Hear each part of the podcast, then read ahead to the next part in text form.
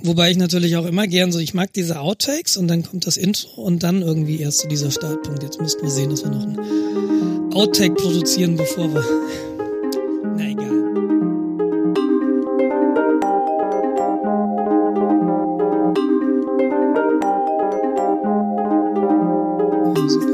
Ich, fahre mir gerade. Ja, das, ich Nature Energy rein. Dieser Podcast wird ein Fest. Moin und schöne Grüße an alle unsere Hörer und Hörerinnen. Ich habe letzte Woche so ein bisschen in unsere Statistik gespäht und stelle fest, es gibt immer mehr Leute, die uns hören. Also es sind ja schon mehr als vier. äh, wir sind teilweise kurz vor dreistellig jetzt mit dem letzten Podcast geworden.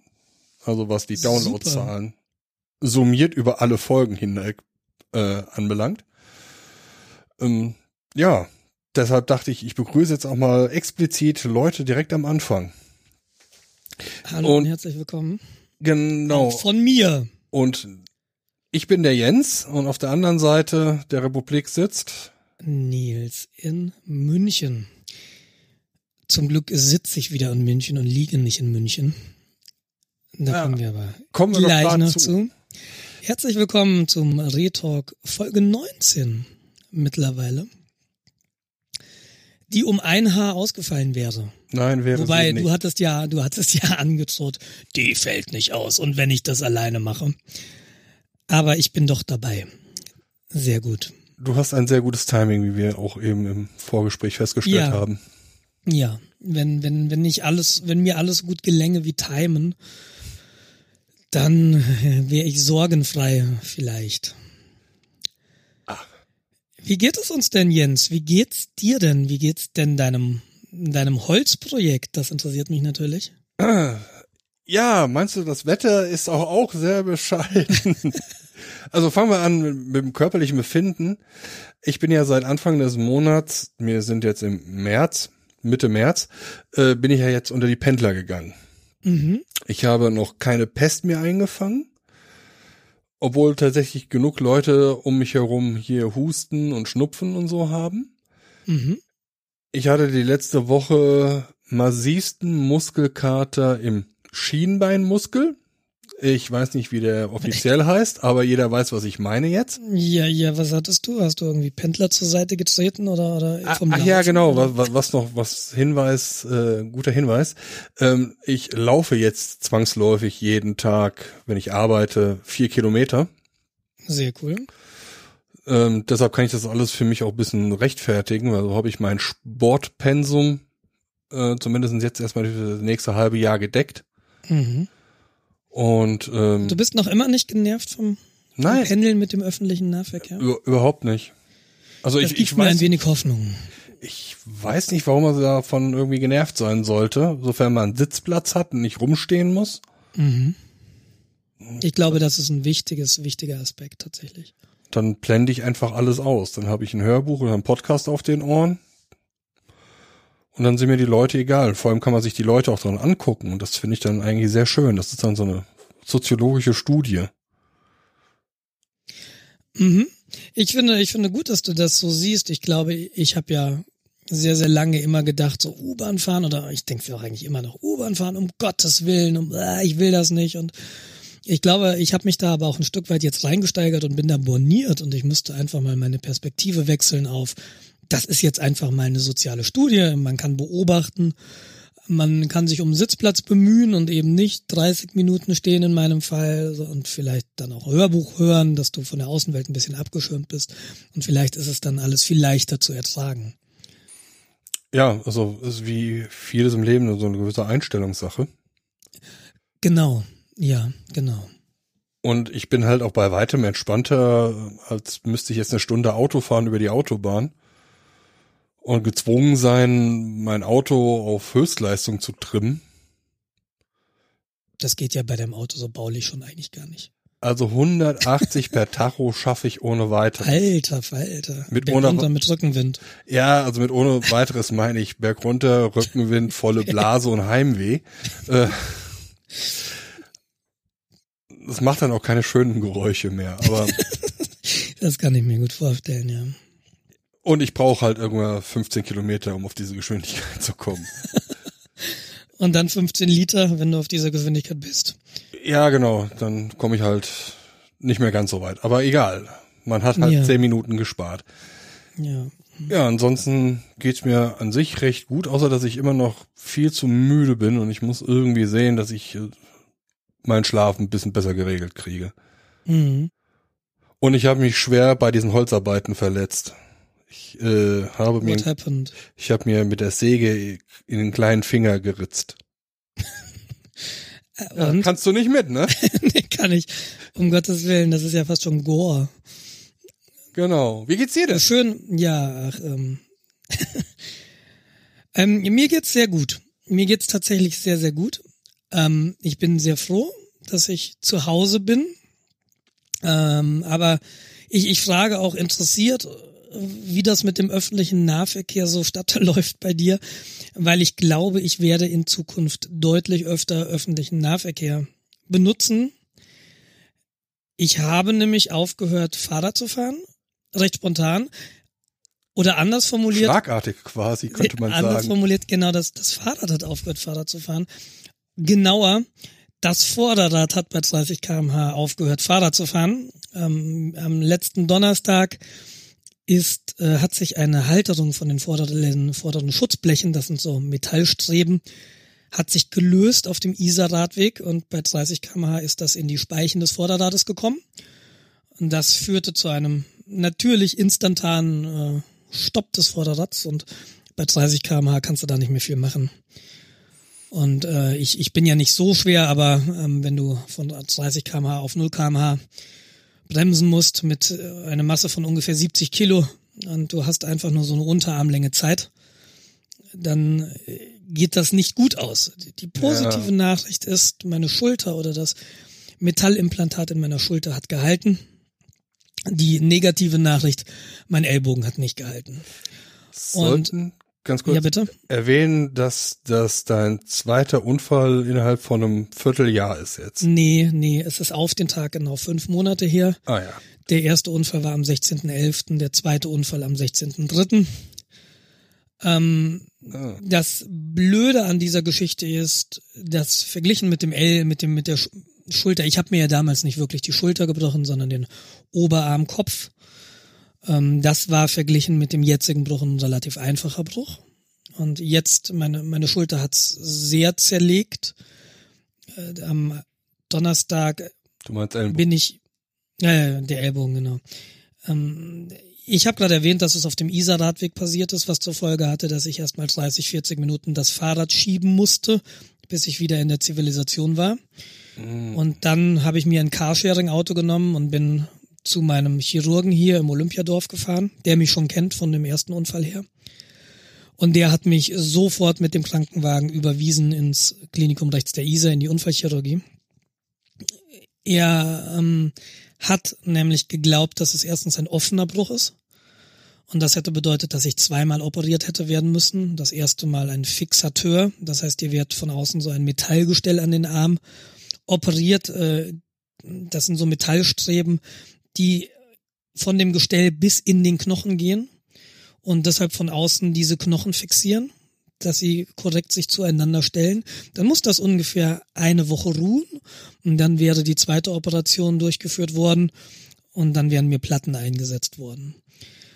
Dadurch, dass es kein offener Bruch war, mh, entfiel diese erste Fixateur-Operation Mhm. Und sie haben mich dann doch sehr, sehr zeitnah am Freitag operiert mit den Worten, am Donnerstag, also ich habe dann am Donnerstag natürlich das gesamte Programm gekriegt, so okay, CT, Röntgen und dann so irgendwie auf dem Flur, okay, Aufklärung, was das bedeutet.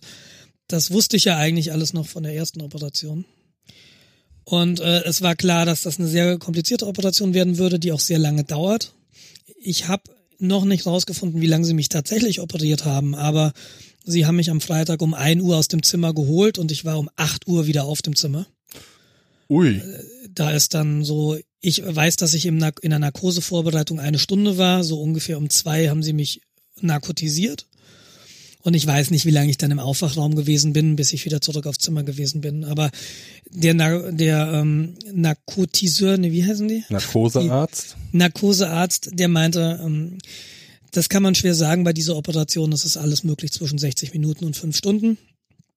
Und Ui. am Donnerstag hat der Professor schon gemeint, das ist eine Operation bei mir, die möchte er nicht spät abends durchführen. Bei der Operation müsste man wach sein, die hätten da ganz schön was zu puzzeln. Und offensichtlich war es so. Ähm, es ist dann eigentlich alles sehr, sehr gut verlaufen. Also da hatte ich sehr viel Glück. Heute habe ich nochmal mit dem Oberarzt gesprochen und er meinte, mir fehlt ein halb Cent großes Stück Knorpel im Ellbogengelenk, oh. aber zum Glück sehr weit hinten, so dass das mit dem Gelenk schon nichts mehr zu tun hat. Äh, was mir auch am Donnerstag gleich gesagt wurde, der Ellbogen wird nicht mehr so, wie er vorher war. Ich habe ja. da mit Einschränkungen Langzeit zu leben. Wenn alles sehr gut läuft, habe ich eine Einschränkung von ungefähr fünf Grad, die ich, also ich kann den Arm dann nicht mehr komplett durchstrecken, sondern immer so bei fünf Grad. Und wenn es bei fünf Grad blieben würde, wäre das ein sehr gutes Ergebnis. Es ist also alles sehr, sehr kompliziert. Ja, das ist wirklich, das ist wirklich nochmal eine Nummer stärker als, als äh, Schulter. Ähm, aber wie gesagt, die Operation verlief sehr, sehr gut. Die Röntgen- und die CT-Bilder von gestern, weil ich, sie haben mich auch gestern nochmal komplett durchleuchtet, die sehen sehr, sehr gut aus. Ähm, die Wunde sieht sehr, sehr gut aus. Aber es hieß dann gestern, sie bleiben noch zwei Tage, ein, zwei Tage hier. Und dann meinte ich gestern, nein, das bleibe ich nicht. Ich habe einen und, Podcast zu machen. Nee, der Podcast viel schlimmer wäre eigentlich ein Termin gestern gewesen und das klingt total blöd, aber Montag ist Kindertouren, aber Steffi ist halt nachmittags nicht da, weil sie noch ähm, eine Veranstaltung hat. Und das Problem ist, das hätten wir wieder nur schwerlich irgendwie wegorganisieren können. Und da alles sehr, sehr gut aussah und aus meiner Warte auch nichts dagegen spricht, dass ich nach Hause gehe, denn ich habe mich im Krankenhaus nicht wohlgefühlt. Ähm, ich, ich kann verstehen, wenn die Ärztin mir gesagt hat, na ja, im Krankenhaus langweilen sie sich 24 Stunden, was stimmt. Aber sie machen eben auch 24 Stunden nicht, was stimmt. Das ist für den Arm natürlich eigentlich ganz gut. Und zu Hause machst du eher was. Das ist ja richtig. Aber wenn du in deiner Latex-Bettwäsche liegst im Krankenhaus und du schwitzt einfach wie ein Stier und du hast irgendwie alle zwei Stunden das Gefühl, du musst unbedingt duschen, weil du klebst und äh, das hat irgendwie negative Auswirkungen auf den Genesungsprozess, bin ich mir sicher. Und wenn ich mich zu Hause eben wohlfühle und in meinem Bett schlafen kann, dann ist das, glaube ich, auf einer anderen Ebene förderlich. Und ich meine, ich ja. weiß ja, und ich habe eine Schiene gehabt, auch gestern schon. Äh, den Arm konnte ich eigentlich nicht bewegen und natürlich weiß Fine noch von letzter OP, okay, ich muss jetzt vorsichtig sein, ich muss sie immer wieder dran erinnern und ich muss natürlich auch irgendwie so Augen um mich rum haben, okay, von Wut, Rot, Gefahr, wie heute Morgen in der U-Bahn. Versuch mal mit einer, mit einem Verband äh, und einem Arm, von dem du eigentlich nicht willst, dass da irgendwie jemand gegendonnert, U-Bahn zu fahren in der Rush Hour. Und ich hatte heute Morgen halt wieder einen Termin in der Notaufnahme, weil ich eine andere Schiene bekommen habe. Mhm. Jetzt sehe ich aus Robocop, jetzt habe ich eine Schiene, die so ein bisschen beweglich ist, weil ich den Ellbogen natürlich auch bewegen soll bereits aber in einem sehr, sehr eingeschränkten Winkelmaß. Und ich habe jetzt eine Schiene bekommen, die so Anschläge hat, wo du äh, sagen kannst, okay, Streckung und Beugung, da kannst du sagen, bis 60 Grad darf ich jetzt beugen, bis 20 Grad strecken. Das wird jetzt für zwei Wochen so sein und dann wird die Schiene ne, umge umgestellt, umkonfiguriert und dann kann ich den Arm weiter bewegen.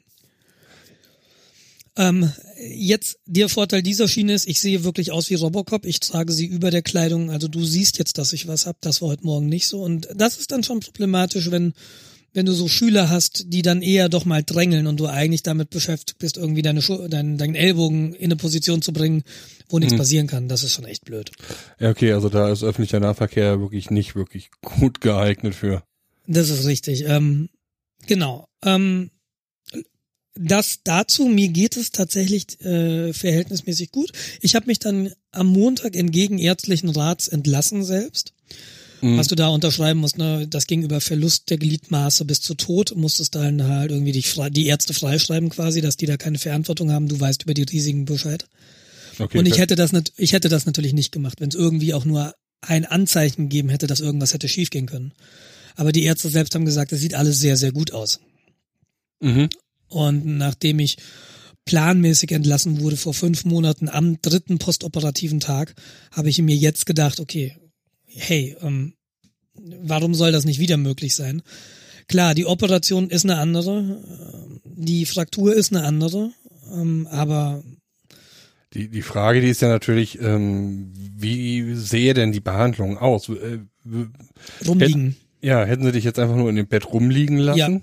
Ja, ich habe, ich habe den, du hast ja dann so, ein, so eine Infusionsstelle am Arm für die OP. Ähm, Ich habe seit dem Aufwachraum auch keine Schmerzmittel mehr gehabt und keine Infusion. Diese Infusions, ich weiß nicht genau, wie es heißt. Das haben wir am ersten postoperativen Tag bereits entfernt. Ich habe nur eine Schmerzmitteltablette genommen in der ersten Nacht. Und ich war auch sonst, ich bin auch jetzt schmerzmittelfrei, also ich habe keine Schmerzen. Im Wesentlichen ging es der Ärztin darum, dass ich mit dem Arm nichts mache. Okay. Das hat sie mir auch so gesagt. Und ähm, ich meine, ich bin ja nicht blöd. Sie sagt auch, wenn da jetzt was passiert, machen Sie sich ihr Leben lang Vorwürfe. Das glaube ich ihr. ja.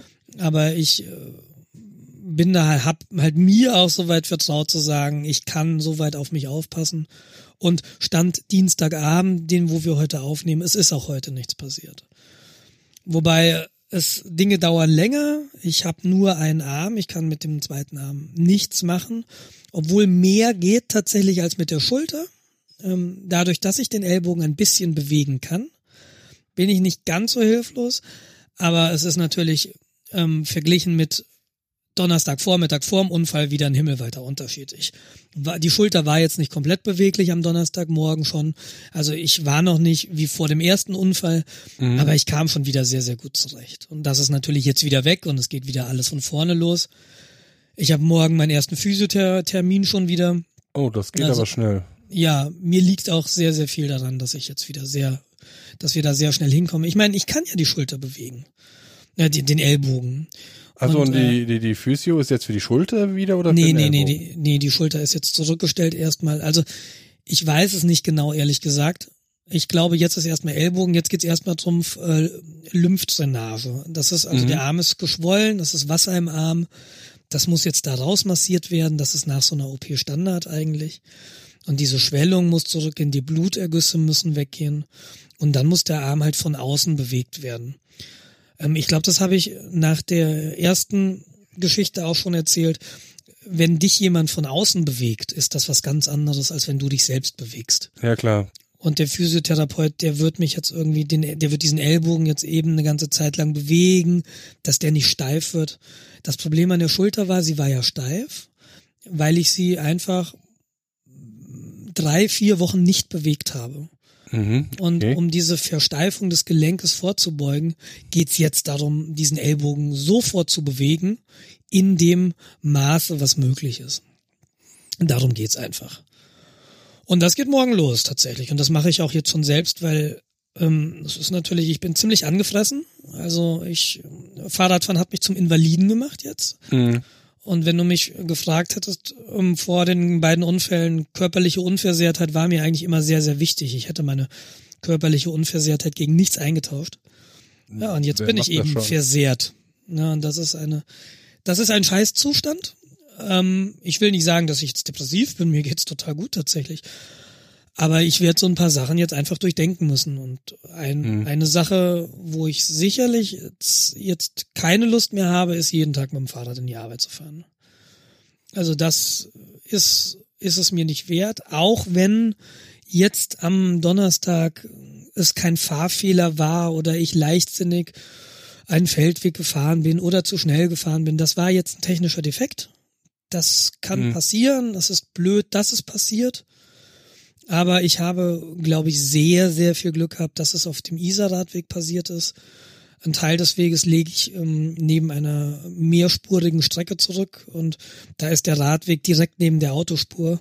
Und wenn ich mir Ja. ausdenke, dass das passiert wäre auf dem Radweg und ich wäre auf die Autospur gestürzt, das hätte natürlich ganz anders ausgehen können.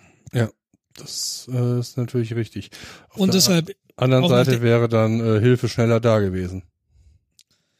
Ja, ich habe mich natürlich gefragt, äh, ich hätte hätte ich den Rettungswagen dahin rufen sollen, wo ich saß? Ähm, hätten die mich da abholen sollen? Hätte das was geändert? Ich weiß es natürlich nicht. Mhm. Ähm, es war ein ganz komisches Gefühl. Ich wusste sofort, da- dass was kaputt war und ich wusste sofort, dass es schlimm war. Ähm, nicht so sehr, ich hatte die ersten Minuten keine Schmerzen, da bist du so voller Adrenalin, du, du nimmst die Schmerzen gar nicht wahr. Aber wenn du den Unterarm so ein bisschen bewegt hast um die Längsachse, das hat sich angefühlt, als wäre im Ellbogen so ein Sack Steine, als hätten würden da so Steine gegeneinander sich verdrehen. Ich weiß nicht, Okay. ob, ob man sich das vorstellen kann. Also als würdest du in so einen Sack Murmeln fassen und diese Murmeln würden sich gegeneinander verschieben. Und dann war mir klar, der ist kaputt. Und dann habe ich aber eine Position gefunden, wo ich laufen konnte und ich musste 30, 40 Minuten laufen. Ach, Ich musste erstmal diese, diese Scheiße da aus dem Vorderrad entfernen und ähm, das Rad steht jetzt noch an der U-Bahn. Wie gesagt, und ich bin dann dahin, hab, bin zu einem Carsharing-Auto, hab das Rad da angeschlossen und bin mit dem Carsharing-Auto zum Arzt. Bin vorher noch zu Hause gewesen, hab mir noch meine Radklamotten ausgezogen, hab da das erste Mal den Ellbogen gesehen und dachte mir, ui, der ist aber dick.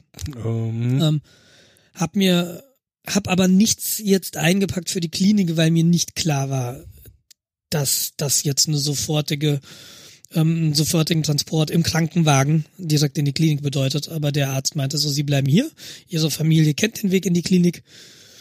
Ähm, und deshalb hatte ich dann eigentlich nicht wirklich was dabei und ich saß dann eben den, den gesamten Donnerstag in der Klinik rum, wobei der Donnerstag verging relativ schnell. Du wartest halt in so einer Klinik unglaublich viel, aber am Donnerstag kriegst du dann Blut abgenommen, dann kriegst du Röntgen gemacht, dann kriegst du CT gemacht. Warum sie beides machen, weiß ich nicht. Weil äh, CT ist halt viel genauer als Röntgen. Warum sie trotzdem Röntgen, ist mir schleierhaft. Aber wie vielleicht es gesagt, Schneller, ich weiß es nicht. keine Ahnung. Ähm, ich habe auch sämtliche Bilder hier. Ich muss gestehen, ich habe noch nicht reingeguckt. Ich will es auch, glaube ich, eigentlich gar nicht sehen. Ich glaube, ich will jetzt einfach, ich will jetzt wissen, dass alles gut ist und ich, so ist es erstmal. Darüber bin ich sehr, sehr froh. Ich bin jetzt krankgeschrieben bis 1.5. einschließlich, Ach du Scheiße. was natürlich extrem unbefriedigend ist, ähm, auch für mich, weil ich natürlich auch gegenüber meinem Arbeitgeber ein furchtbar schlechtes Gewissen habe. Ich hatte ja nach der ersten Operation auch eine sechs- oder siebenwöchige Krankschreibung und jetzt wieder eine sechswöchige Krankschreibung. Also ich werde sicherlich, sobald ich die Tastatur wieder ordentlich bedienen kann, mich auch an den Rechner setzen und E-Mails mitlesen und auch hin und wieder was tun. Ähm, ich wär, bin zwar krankgeschrieben, das heißt, ich werde nicht rausfahren ins LRZ, Mhm. aber ich werde von hier natürlich arbeiten können, von der Couch, so ein bisschen zumindest. Frag Wobei deinen ich- Arbeitgeber doch mal, ob er dir ein Ticket bezahlt. Es gibt ein Jobticket tatsächlich, das ist eine Vergünstigung, das ist ein Jahresticket. Und wenn du das in Anspruch nimmst, dann hast du Vergünstigung, du hast zwölf Monate, die du fahren kannst, du bezahlst aber nur zehn. Und auch die sind irgendwie rabattiert. Und äh, da habe ich mir, habe ich jetzt eigentlich entschieden, wobei das natürlich alles Affektentschlüsse sind, wie am Donnerstag habe ich gesagt, so ich kaufe mir jetzt ein Auto. also, was man halt so denkt. Äh, ähm, aber Ist ja ich, nicht so, dass dir irgendjemand in einem Chat einen Link auf ein Auto geschickt hätte. Nee, genau. Äh, nee, das ist natürlich alles zu früh, um, um finde ich. ich. Und das muss ich jetzt erstmal sacken lassen. Aber ich glaube, es ist eine gute Idee, sich so ein Jobticket einfach zu kaufen. Wenn ich sage, ich möchte nicht mehr jeden Tag mit dem Rad fahren. Ähm, ich habe ja auch immer gesagt, so Fahrräder mit Schutzblechen sind hässlich und ähm, wäre ich mit dem Rad gefahren, wäre das nicht passiert. Aber gut, ähm, äh, es nutzt jetzt ja alles nichts. Was soll ich jetzt sagen? Hätte, hätte, hätte. Ähm, Hätte, hätte Fahrradkette im wahrsten Sinne Ich- des Wortes, ja. ich bin jetzt in der Situation, damit umgehen zu müssen. Wie gesagt, ich muss sehen, wie jetzt mein Arbeitgeber damit umgeht. Für ihn ist es natürlich auch extrem unbefriedigend. Vor allem, weil wir im Cloud-Team eben nur zwei sind und der eine muss jetzt schon wieder abfangen und mein Chef muss wieder ein bisschen mit rein. Ähm, werden wir mal sehen. Ähm, ich schau mal, ich werde vielleicht nächste Woche mal rausfahren. Wir kriegen das LRZ bekommt nächste Woche einen neuen Chef. Und da werde ich an diesem Festakt vielleicht teilnehmen. Ich weiß nicht, ob ich es schaffe. Denn es ist nicht so, dass, dass ich jetzt zu Hause sitze und nichts zu tun habe. Mhm. Ich habe eigentlich diese Woche jeden Tag Arzttermine. Und durch diese Operation ähm, und diese, diese ganzen Medikamente, die einfach noch in deinem Körper sind, mein Physiotherapeut hat mir nach, dem, nach der ersten Operation erklärt, dass sowas zwei Wochen braucht, bis es aus dem Körper raus ist. Ist es halt so, dass ich einfach nicht belastbar bin. Mhm. Ich, ich fahre heute in, vom Krankenhaus zurück oder ich fahre ins Krankenhaus, ich war heute wieder drei Stunden dort und bin zurück gewesen mit öffentlichem Nahverkehr, so mit zweimal umsteigen pro Strecke und unterwegs noch wo rausspringen, noch was erledigen. Dann kann ich mich halt einfach erstmal hinlegen. Dann geht auch gar nichts mehr. Ja, klar.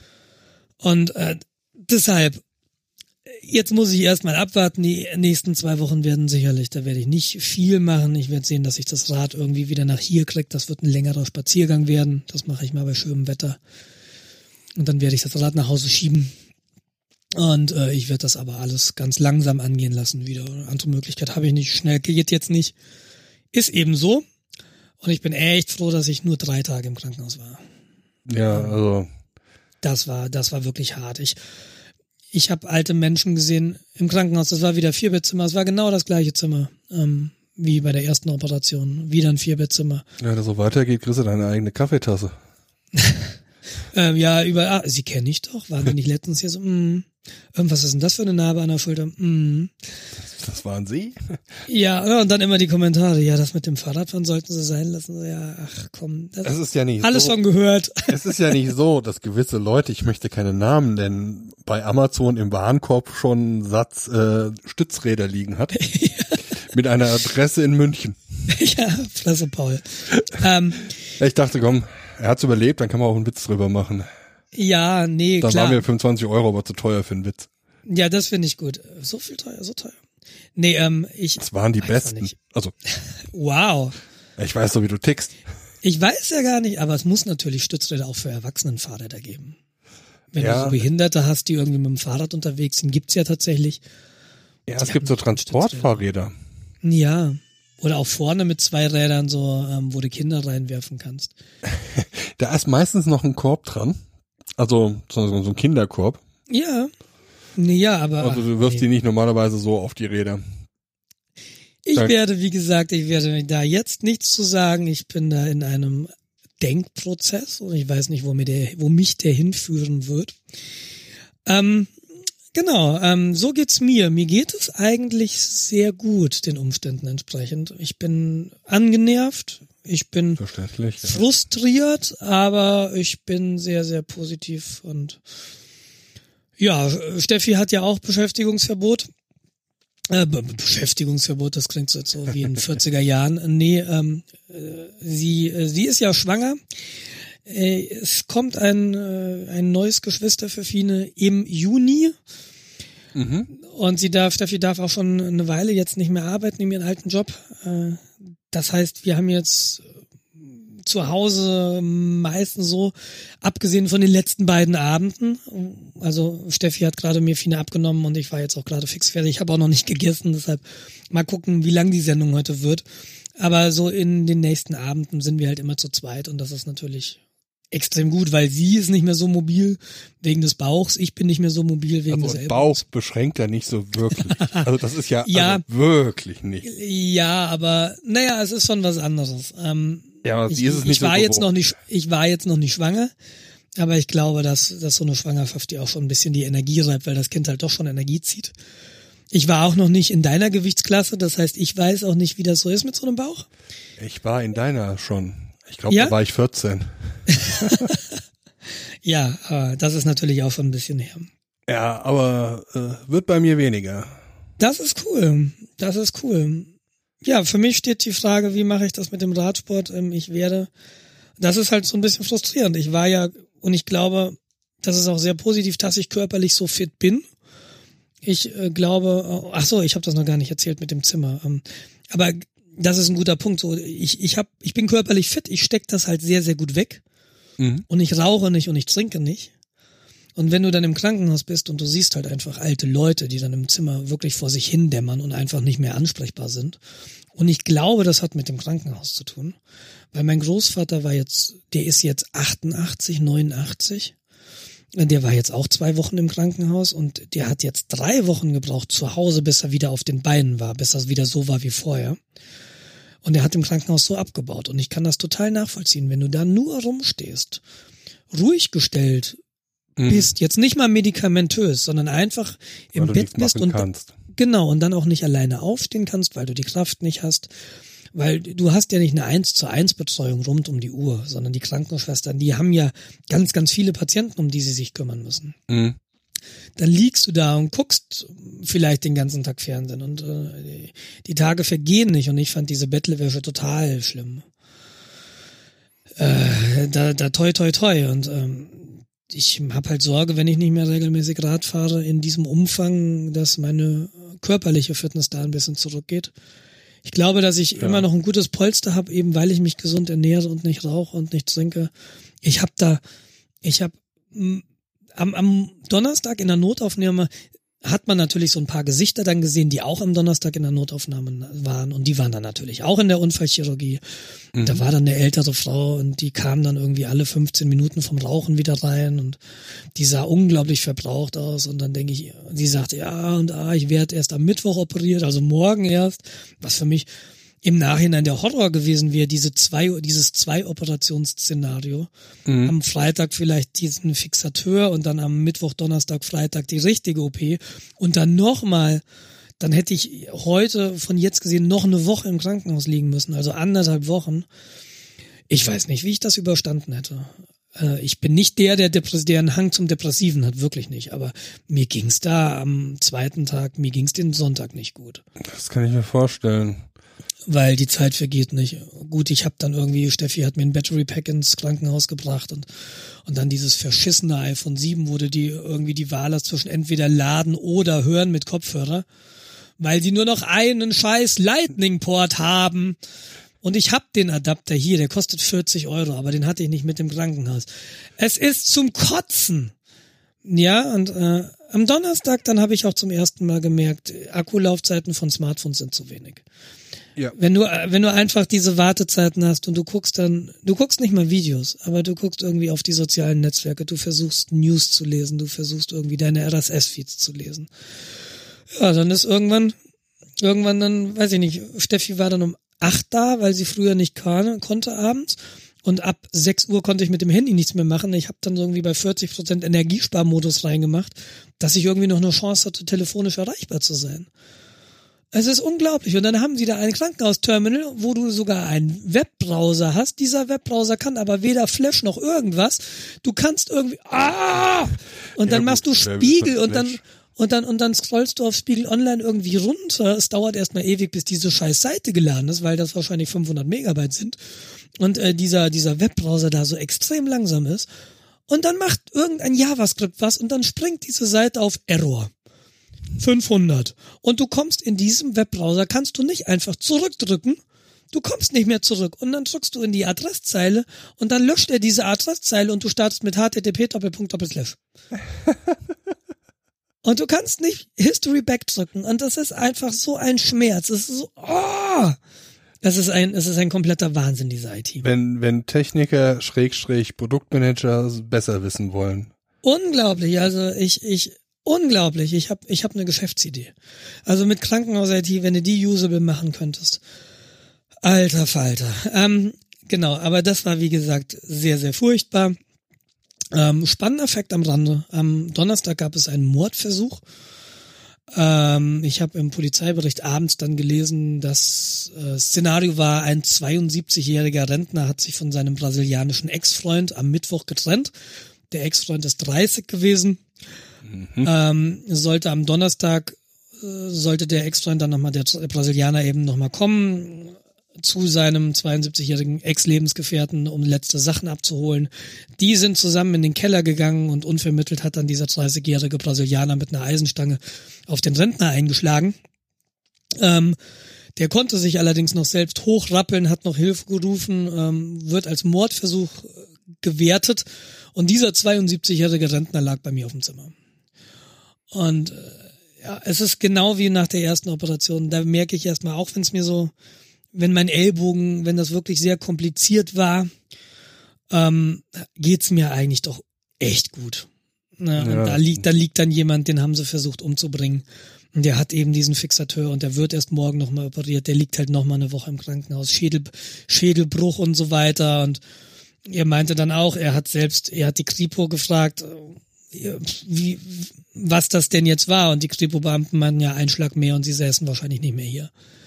Ei, also, eine wirklich, wirklich krasse Sache. Äh, aber ich bin dann auch wenig, also auch auch das, so ja, ich bin so in der Soap, ne, äh, ist halt irgendwie nicht so.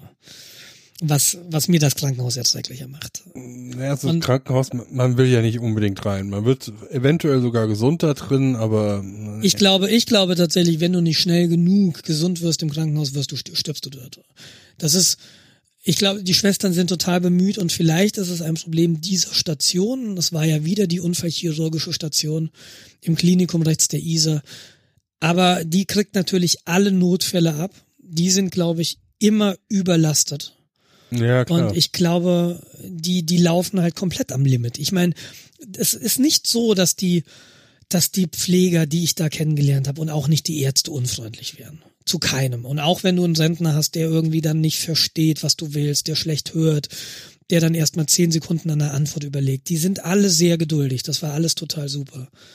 Es ändert aber nichts daran, dass du einfach trübsinnig bist. Äh, es ist einfach ein Vierbettzimmer. Es ist unangenehm. Du fühlst dich unwohl. Und ich lag halt wieder, es mag auch sein, ich lag wieder an einem Wochenende da, wo halt auch nichts passiert, wo niemand in der Klinik ist. Mhm. Es ist schwer zu ertragen. Wenn du eigentlich gewöhnt bist, dass in deinem Leben mehr passiert. Und in meinem Leben passiert halt mehr, einfach aus dem Fakt heraus, dass ich ein Kind habe. Es ist immer was los. Das ist immer anstrengend. Aber ich glaube, du gewöhnst dich auch ein Stück weit dran. Und wenn es dir dann fehlt und du einfach nur im Bett liegen sollst und nichts tun sollst, das ist ganz schwer zu ertragen. Ja, das, ist, das kann ich mir richtig gut vorstellen. Das und es würde hat, mir auch ich, relativ schnell auf den Senker gehen, sowas. Ja, und es hat, glaube ich, auch ein bisschen mit den sozialen Medien zu tun. Ich habe früher mal Schach gespielt und ähm, das ist, da, da hast du vielleicht manchmal eine Stunde auf so ein Brett geguckt und hast dich konzentriert. Mhm. Und heute, auch gesund, würde ich diese Situation nicht mehr aushalten. Ich kann, glaube ich, mich nicht mehr eine Stunde auf ein Schachspiel konzentrieren. Ohne unruhig zu werden. Weil, weil es, weil zu wenig passiert vielleicht. Ich glaube, das deckt sich auch ein bisschen mit deiner Aversion mit Nahverkehr. Weil äh, da sitzt du eine halbe Stunde, dreiviertel Stunde und hast keine Interaktion. Du steuerst kein Fahrer, also du steuerst kein Fahrzeug. Mhm. Äh, du hast eigentlich keine Interaktion, weil du willst die Interaktion eventuell auch gar nicht. Mhm. Sondern hast im Grunde nur, ich sag jetzt Ruhe, obwohl man, es ist nicht ruhig, aber man lässt dich in Ruhe. Meistens zumindest. Das ist eine interessante Sichtweise. Weil immer, wenn ich öffentlich, im öffentlichen Nahverkehr bin, dann, und das machen ja viele, die gucken dann auf ihr Handy so, was passiert. Und mhm. ich habe, und, und das, was ich eben geschildert habe mit diesem Schachspiel, ähm, nicht, dass ich jetzt Schach spielen würde, aber ich würde gern wieder in der Lage sein, mich eine Stunde in so eine Situation begeben zu können und sie auszuhalten. Ich habe das Problem nicht beim Lesen. Ich kann Bücher lesen und wenn sie interessant sind, kann ich sie auch stundenlang lesen, ohne zwischendurch auf mein Handy zu gucken. Ja, Aber mhm. da tue ich was. Ne, du, du liest und du, bist, du liest den äh, nächsten Satz. Engaged, beim, wie man. Genau. Und beim Schachspiel, ja. beim Schachspiel ist halt so, du hast gezogen und jetzt dauert es vielleicht mehr so, so Minuten, bis dein Gegner zieht. Und du kannst natürlich irgendwie Gedanken, okay, was passiert, wenn er das macht? Du, du fängst dann an, irgendwie versuchen vorauszudenken, was ist sinnvoll von seiner Seite, was kann ich dann antworten? Ähm, das ist eine andere Situation und ich vermisse das. Ich finde das schlimm, dass ich das verlernt habe. Ich weiß nicht genau, an was es liegt. Ich glaube, es liegt an den sozialen Medien, an diesem Informationsstaccato, dem wir ausgesetzt sind. Und da habe ich auch noch eine Geschichte, das habe ich jetzt auch gar nicht in unser Board geschrieben, ähm, ähm, aber ich bin schon länger dabei, zu versuchen, diese Informationsstaccato auszuschalten. Also ich, ich möchte nicht mehr so bombardiert werden mit Informationen. Permanent. Mhm. Und ähm, genau, das, das mache ich jetzt gerade. Du hast das ja ein bisschen mitbekommen. Ich wir haben ja bis Donnerstag immer noch regelmäßig gechattet. Ich bin ja immer, wenn wir im Büro sind, haben wir so im gemeinsamen Chatraum, wo wir uns untertags dann hin und wieder mal was zuwerfen. Und da habt ihr ja so ein bisschen mitbekommen, dass ich mein E-Mail-Client gewechselt habe. Und ich habe bisher den eingebauten Mail-App-Client benutzt, also der kommt mit macOS. Und ähm, der hat halt standardmäßig äh, oben rechts dann so dieses, Sie haben eine neue E-Mail und du siehst den Absender und du siehst so ein anderes, die ersten paar Worte von der E-Mail, dass du eigentlich entscheiden kannst, lohnt es sich jetzt, die E-Mail aufzumachen, ist das jetzt dringend oder ignoriere ich's? Du meinst diese Systembenachrichtigung. Genau, Mhm. genau. Ähm, das kannst du natürlich abschalten. Und auch wenn du nicht, äh, wenn du die anlässt und eine neue E-Mail kommt, du guckst halt trotzdem immer. Ja, Okay, was ist? Oh, schon wieder, ne? Du hast immer diese Ablenkung, diese Impulse, die, die, die dich aufschrecken lassen. Und ich hätte das einfach abschalten können. Aber ich habe ja dann auch hier diesen, diesen etwas schwächeren Rechner, ähm, dieses MacBook Air, was nur 4 GB RAM hat. Und dann habe ich mich entschieden, ich, ich finde auch Mail-App darüber hinaus nicht besonders übersichtlich. genau. Ja. Und, und dann habe ich mich entschieden, ich möchte wieder einen Mail-Client benutzen, den ich vor 15 Jahren, als ich noch Linux benutzt habe, benutzt habe, und das ist MAT. MAT ist ein Kommandozeilen-Client. Also der läuft im Terminal, eine Textkonsole, ne? der kann keine Grafik. Und ähm, den habe ich installiert. Und den habe ich so konfiguriert, ähm, dass ich damit, dass der sich wunderbar einfügt in mein Arbeitsumfeld. Der kann auch Auto vervollständigen aus dem Mac-Adressbuch heraus. Also alles das, was Mail-App kann. Ich will eine Mail an Jens Schwen schreiben, dann mache ich irgendwie Jens und drück Tabulator und dann kriege ich im Matt eine Liste der Jens, die in meinem macOS Adressbuch stehen, was fantastisch ist. Mhm. Ähm, aber ich schreibe eben im Terminal und äh, ganz wichtig ist, wenn ich eine Mail schreibe, also dieser dieser Client hat nur ein ein Fenster quasi. Wenn ich eine Mail schreibe, habe ich das Mailfenster und ich sehe nicht, was was ich noch für E-Mails habe, was für E-Mails neu reinkommen. Ist manchmal ein Problem, weil du ja dann vielleicht doch auch Bezug nehmen willst auf eine andere Mail. Die Alternative ist dann, du startest einfach eine zweite Mut-Instanz und äh, guckst dann da in deine Mails rein. Ähm, aber bei Default ist halt, wenn du eine Mail schreibst, bist du in diesem Mail Du schreibst deine Mail in einem Editor. In meinem Fall ist das VI oder Vim äh, oder Emacs. Du kannst den Editor nehmen, mit dem du auch programmierst, was total cool ist, weil du solche Editoren, mit denen du dein tägliches Brot verdienst, auch wahnsinnig gut bedienen kannst. Ja, sollte Ähm, man ja, zumindestens, ja. Genau. Und äh, das ist total fantastisch, weil du doch viel, viel produktiver bist. Du kannst, das ist jetzt vielleicht beim Mailschreiben nicht so wichtig, aber du kannst mehrere Zeilen auf einmal editieren. Du kannst suchen und ersetzen relativ schnell machen mit Shortcuts und so weiter. Das ist bei Mails vielleicht nicht so wichtig, aber was wichtig ist, ist, es fühlt sich so angenehm an, weil du in deinem Environment bist, dass du relativ gut beherrschst. Es ist ein Werkzeug, was du kennst und benutzen kannst. Genau, genau. So, und, ähm, und dieser Mail-Client, wenn der eine neue Mail hat, ähm, der kann von sich aus zwar auch Mails holen, aber es ist erstmal so, dass das einfach, Mut ist einfach ein Programm zum E-Mails anzeigen und schreiben. Das Abholen und das Senden, das machst du in guter Unix-Manier mit anderen Programmen. Unter Unix ist ja die Philosophie, dass jedes Tool seinen Zweck beherrscht und zwar nur seinen Zweck und den aber gut. Du hast also sehr, sehr viele ho- hochspezialisierte Tools, die du dann aber aneinander hängen kannst, die du ein Tool rufst du auf einem anderen Tool auf und dann hast du so die Funktionalität kombiniert. Das ist Und ja genauso, so die, die allgemeine Unix-Philosophie. Schreib Genau. ein Tool, was ein Ding besonders gut kann genau. und sorg dafür, dass es mit anderen Tools reden kann. Genau. Genau, und, und so funktioniert Matt und äh, du bist halt ganz frei. äh, Und, und das ist auch ganz schwierig an dieser Stelle. Ähm, ich will den Leuten nicht dazu raten, Matt zu benutzen, ähm, weil die Lernkurve ist unglaublich hoch. Und bis du eine gute Matt-Config zusammen hast, also die hat bei mir, ich habe von damals habe ich Configs. Du findest viele Beispielkonfigurationen bei GitLab, äh, GitHub oder so ähm, ganz viel in Foren, ja, du kannst das so machen, du kannst das so machen, du kannst alles konfigurieren an dem Ding. Die Standard-Config ist schon relativ brauchbar, aber ähm, du kannst keine Maus benutzen in dem Teil. Es gibt dann immer so eine Erweiterung, äh, da ist macOS dann wieder ganz schön, wenn du da eine Mail hast, wo eine URL drin ist, dann kannst du mit Command und Doppelklick auf die URL, geht diese URL im Browser auf. Also es ist schon deutlich mehr, als das unter Linux vor 15 Jahren möglich war. Da musstest du halt händisch hingehen und die URL kopieren, im Browser öffnen. Das ist dann halt kompliziert und deshalb auch ist der Workflow nicht so gut. Ähm, aber wenn du Matt irgendwie einsetzt, äh, musst du sehr viel Zeit investieren, irgendwann mal, um das Ding ordentlich zu konfigurieren und dann auch immer wieder nachgucken, ach, wie suche ich eigentlich? Das ist so, das ne? ist irgendwie so komplett das Gegenkonzept zu dem, was halt so ein äh, iMail-Client von Mac oder Outlook Apple. oder oder Thunderbird, die sind ja alle so Power, so eierlegende Wollmilch. Ja, genau, so vor allem so ist das Ding jetzt funktio so funktioniert es, so sind die Fenster. Du kannst nicht wirklich was umstellen. Ja, du kannst schon schon ein bisschen. Ja, im was. Vergleich zum Mut kannst du wirklich nicht viel umstellen. Nee, ach so, äh, bei Mail App. Nee, genau. Ja, ja, genau. Also bei, bei dem genau bei der Mail App kannst du halt fast nichts. Du kannst ein paar Kleinigkeiten machen, ein bisschen Fensterlayout und das war's. Ja. Und was ich beim äh, aber lass uns warte mal gleich. Ähm, Mhm.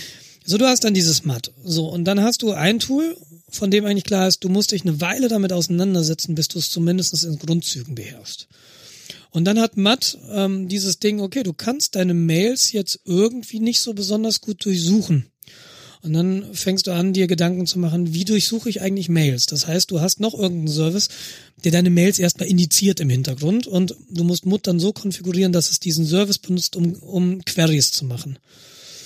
Ähm, ich Ja, habe mhm. gerade vergessen, welchen, welchen ich da benutze, aber im Wesentlichen legt er eine Datenbank hinten an und du feuerst dann so SQL-Abfragen aus Matt raus, äh, aber normal in VI-Syntax. Und da bist du wieder, okay, VI kann ich, so ein bisschen zumindestens. Also VI kann ich, jemand, der jetzt VI wirklich kann, der wird lachen.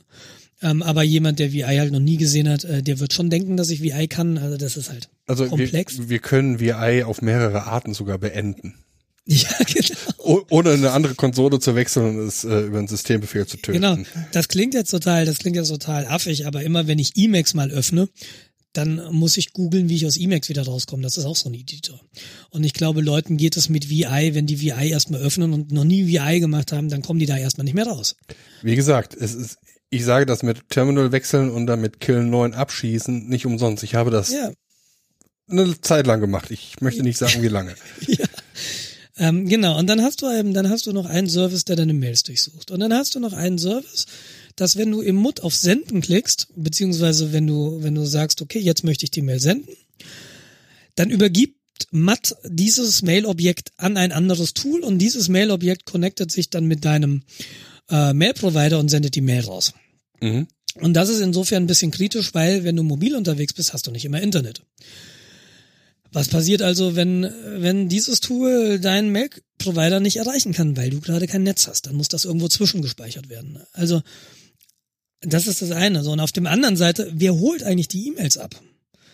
Matt kann zwar IMAP, aber damit Matt IMAP kann, musst du offline sein. Wenn du jetzt eine Situation hast, ich möchte gerne meine Mails abholen, auf meinem Rechner speichern und dann möchte ich halt in der Lage sein, auch wenn ich privat im Zug unterwegs bin, wo ich ja bekanntlich kein Internet habe, ähm, auch E-Mails durchsuchen zu können und beantworten zu können. Wie erreichst du das eigentlich? Und äh, dann hast du da irgendwie eine Toolchain von fünf Tools, nur um E-Mail zu machen. Naja. So, und ähm, das ist natürlich alles gekapselt in so Tools wie Mail App, Thunderbird, Outlook. Die nehmen dir das alles ab. Das ist wahnsinnig komfortabel, wenn du dich darum nicht kümmerst. Und jetzt, ich Ja. habe mich aber drum gekümmert, ich habe eine funktionierende Lösung für mich. Und das Schöne ist, dass ich, wenn jetzt eine neue E-Mail kommt, habe ich keine Systembenachrichtigung mehr. Ich könnte sie haben, das kannst du auch auf der Konsole erreichen ähm, aber bewusst nicht, sondern mein Terminal klingelt einmal und dann habe ich irgendwie so ein, so ein, so ein Doorbell irgendwie im Terminal, dann weiß ich, oh, da gibt's dann offensichtlich eine neue E-Mail im Matt, der sagt dir, wenn du in Matt bist, schon be- Bescheid, oh, ich habe eine neue E-Mail. Der sagt dir dann auch in welchem Postfach, weil jede E-Mail-Adresse, die du da hast, ist ein Postfach. Mhm. Und ich habe insgesamt acht Postfächer, also ich habe schon viele E-Mail-Adressen, die da ankommen. Aber es ist eben so wunderschön distraction, äh, distraction free. Ja, es ist so nicht, es, es blinkt nichts mehr, es tut nichts mehr, es, es, wenn das, wenn das Terminal im Hintergrund ist, siehst du das auch nicht mehr. Und es nimmt dir, es erzieht dich so ein bisschen, dass du wieder aktiv nach deinen E-Mails schauen musst. Mhm. Und das ist äh, ziemlich schwierig für mich erstmal gewesen, weil ich arbeite in einem Bereich, wenn Kunden Probleme haben, machen die ein Ticket auf oder schreiben mir oder schreiben uns an so eine Serviceadresse eine Mail. Und dann willst du natürlich einerseits auch sofort reagieren, weil du willst dem Kunden ja helfen. Mhm. Aber es stört dich natürlich und es stresst dich irgendwie, auch wenn ich, wenn das jetzt was ist, was ich so als Stress gar nicht so wahrnehmen würde. Aber ich glaube, genau das ist es. Und es erzieht dir, glaube ich, die Fähigkeit ab, dich einfach mal eine Stunde auf irgendwas zu konzentrieren. Und du hast keine visuelle oder Sonderle Sondersablenkung irgendwoher. Du konzentrierst dich auf ein Problem, wie das beim Schach ist. Also ich kenne das über ein anderes Prinzip. Ähm, und zwar, was du auch machen kannst, was richtig anstrengend ist am Anfang. Nur alle zwei Stunden in deine Mails einfach reingucken. Genau. Gar keine das, Notifications. Ja, genau, das wollte ich gerade sagen. Ich glaube, das nimmt mir Mut ab. Ich weiß nicht, ob ich so diszipliniert, diszipliniert wäre, das zu schaffen. Ich weiß es nicht, ich habe es nicht probiert. Aber ich glaube, den Weg, den du mir gerade beschreibst, den gehe ich gerade. Ich habe nur nicht einfach gesagt, ich mache die Notification aus oder ich schließe mein E-Mail-Programm, sondern ich benutze einfach ein anderes E-Mail-Programm, das erstmal die Fähigkeit gar nicht hat, mich zu stören. Mhm. Ich könnte es aber einrichten. Aber du hast das diesen Bing im Hintergrund. Also diese. Ja, aber da, da mache ich einfach Systemlautsprecher aus. Okay. Und dann höre dann hör ich das nicht mehr. Äh, aber du hast recht, ja, da ist was da, stimmt. Äh, bei uns ist das Problem ist ähm, firmeninterner Chat. Mhm. Da ist von, wo gehen wir heute Mittag essen, hin über Jens. Ich habe eine Frage zu Ticket 475 äh, Mhm. Und äh, guck mal lustige Katzenvideos. Da ist halt alles drin. Und das macht ihr über E-Mail? Äh, Chat. Also Slack. Okay, aber das ist Nee, nicht Slack, äh, hier von Atlassian. Diese, äh, Atlassian. Ähm, Ja, genau. Ja, ähm, Ähm, Hi- ist das HipChat? Hi- genau, HipChat, so heißt das Gerät. Mhm. Ähm, und dann teilweise dann auch Systemmeldungen, Bildprozess so und so erfolgreich abgeschlossen, da ein Test fehlgeschlagen. Das heißt, da kommen Nachrichten ohne Ende rein. Mhm. Du kannst die einzelnen Räume, kannst du entsprechend äh, konfigurieren, wann du informiert werden willst. Ähm, aber spätestens, wenn jemand sagt, add hier, schrägstrich an alle, ähm, hier ist ein. Fehler aufgetreten, kriege ich einen Mhm. Ping rein und äh, Meldung geht hoch. Ja. Ich hasse sowas. Mhm. Ich habe eine ähnliche Situation. Aber erzähl du erst mal weiter. Weil wenn, wenn ich irgendwo geschafft habe, mich in ein System rein zu konzentrieren, dass ich die Konzentration aufgebaut habe Mhm. und ich werde aus dieser Konzentrationsphase rausgerissen. Ich brauche wieder Ewigkeiten, um mich wieder so tief in das Projekt wieder oder in das Problem reinzudenken. Ich habe die Zahlen nicht im Kopf, aber da gab es mal eine Untersuchung, so ein Kontext-Switch, was ja genau das ist. Dauert es was, 15 Minuten oder so, bis du wieder, wenn du, wenn Ja. du irgendwo rausgerissen wirst, so äh, E-Mail oder äh, Telefonat, dann dauert es wieder 15 Minuten, aber nagel mich nicht auf die Zahl fest, aber irgendwie in der Größenordnung war das, bis du wieder dann an dem Gedanken bist, den du vor der Störung hattest. Ja, äh, ich habe ähnliche Zahl gerade im Kopf, Mhm. ähm, aber kann ich auch jetzt gerade spontan nicht mit äh, Weblink Nee, aber das ist halt krass, ne? Und wenn du dann überlegst, dass du alle zehn Minuten gestört wirst oder alle Viertelstunde, Ja. dann kommst du zu nichts mehr. Weil du Ja. einfach nicht die Möglichkeit hast, diese Konzentration wiederzukriegen. Richtig. Und was ich sagen wollte, ich habe diesen Chat eigentlich aus. Mhm. Ähm, auch wenn ich nicht mitkriege, dass gerade das Essen vorgefahren ist. Das muss ich halt momentan äh, verkraften. Ähm, Mhm. Aber wenn ich mich halt konzentrieren will oder muss, viel eher, ähm, kann ich sowas nicht gebrauchen. Ja. Und wenn dann irgendwelche Systembenachrichtigungen aufgehen, ähm, ja, das ist auch blöd. Das sind teilweise so, mir sagten ja, also du hast ja eben schon gesagt, dass wir auch hier einen privaten Chat haben. Dann Ja. kann das auch schon mal passieren, dass ich den einfach ausschalte und äh, in den Hintergrund schiebe. ja, wobei, da muss man ja auch sagen, in unserem Chat passiert ja tagsüber nicht so wirklich viel. Nee, das passiert Na, am also- meisten nur was, wenn ich Langeweile habe äh, und keine Lust habe, was zu tun. Dann, äh, Ja, oder wenn du halt einfach mal eine Frage hast oder irgendwie was Cooles siehst, weil äh, wir haben ja natürlich auch diesen Server gemeinsam. Ähm, wir beide natürlich und noch andere. Und der eine andere, der hängt halt da auch mit rum und wenn da irgendwann dann irgendwie, pass mal auf, wir haben hier eine Sicherheitsschwankung. Das hatten wir ja am Wochenende, irgendwann mal an einem Wochenende, jetzt nicht letztes Wochenende. Oh, hatten wir letztens wieder. Da ist ein, irgendwie hat jemand geschafft, da einen FDP-Tropper nochmal drauf zu werfen. Alles klar. Ja, das habe ich natürlich jetzt, das, das habe ich natürlich nicht mitbekommen in den letzten Tagen. Aber dafür Das ist es bin halt ich ja ganz hilfreich. Genau, und äh, wie gesagt, ich, ähm, ich habe ein ähnliches Problem, weil du sagst, es gibt so automatisierte E-Mails und das läuft bei uns ganz, ganz häufig, oder nee, nicht häufig, das läuft immer per E-Mail. Mhm. Wir haben zwar einen Jabber, klar, einen Jabber-Server auch am LRZ, womit du auch einige Kollegen erreichen kannst, aber der wird, glaube ich, nicht so wirklich benutzt. Wir haben keine Chaträume. Ähm, wir haben sehr viel automatisierte Benachrichtigungen, wenn irgendwo der Superrechner wieder Schluck auf hat und dann laufen irgendwelche Systemchecks.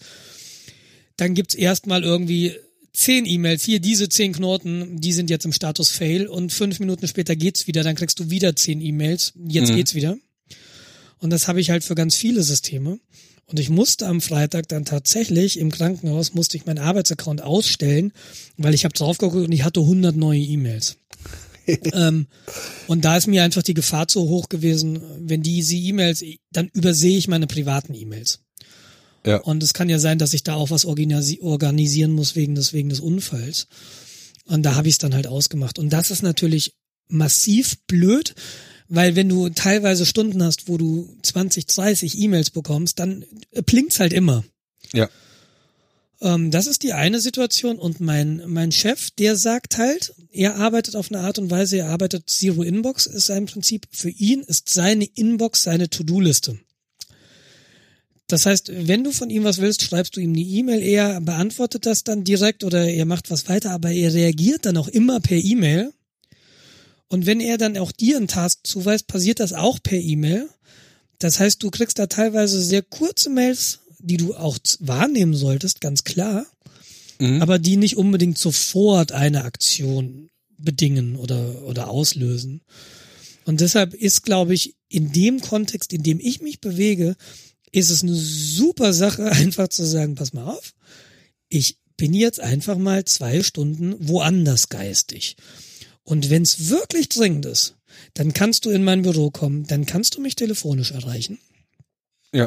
Aber E-Mail und ich, ich glaube auch, mein Chef arbeitet zwar so und das ist dann auch teilweise ein bisschen nervig, aber er erwartet, glaube ich, auch überhaupt nicht, dass ich sofort reagiere. Äh, Für ihn ist tatsächlich E-Mail ein asynchrones Kommunikationsmittel. Und das musst du vielen Usern, glaube ich, ne, nee, gar nicht. Da tue ich unseren Usern Unrecht. Unsere User sind auch sehr geduldig und eigentlich super, was das angeht. Aber ich habe bei meinem alten Arbeitgeber hatte ich manchmal so Kollegen, die schicken dir eine Mail und erwarten, dass du sofort reagierst. Ja. Und ich glaube, die haben das Medium E-Mail dann nicht verstanden. Das sind äh, sehr viele Leute. Ich habe ja äh, früher beim einem Internet Service Provider auch gearbeitet Mhm.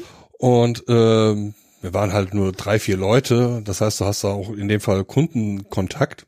Ja. Und dann kriegst du halt Anrufe. Ja, ich habe äh, dem Kollegen da und da eine Mail geschrieben, die ist immer noch nicht da. Du guckst halt deinen Mail-Log-File und siehst, aha, die hat eine Minute gebraucht, weil irgendwie Server ziemlich überlastet und dauert halt mal.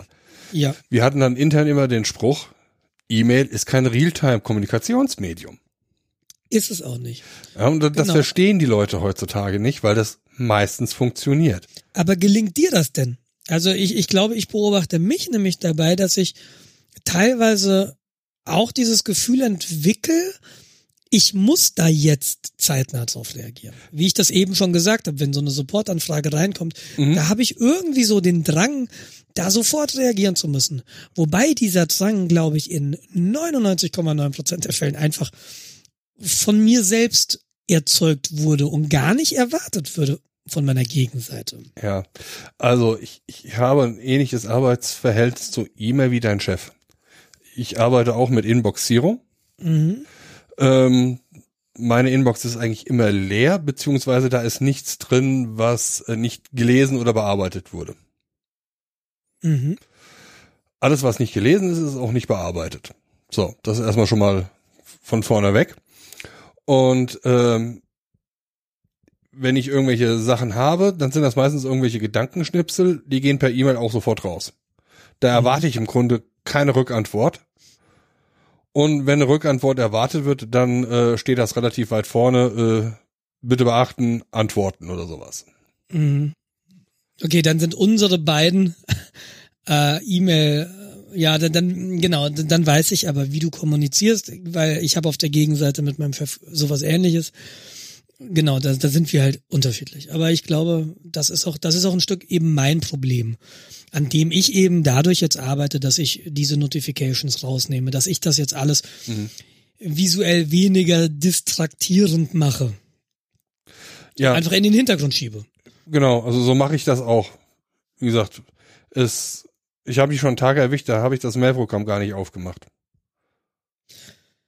Ich glaube auch, wenn du dann irgendwo Gedanken, wo du, wo du so drin bist, in Gedanken, und das habe ich jetzt in den letzten Wochen so ein bisschen bei mir gesehen, dann vergisst du auch einfach, dass das Mailprogramm offen ist.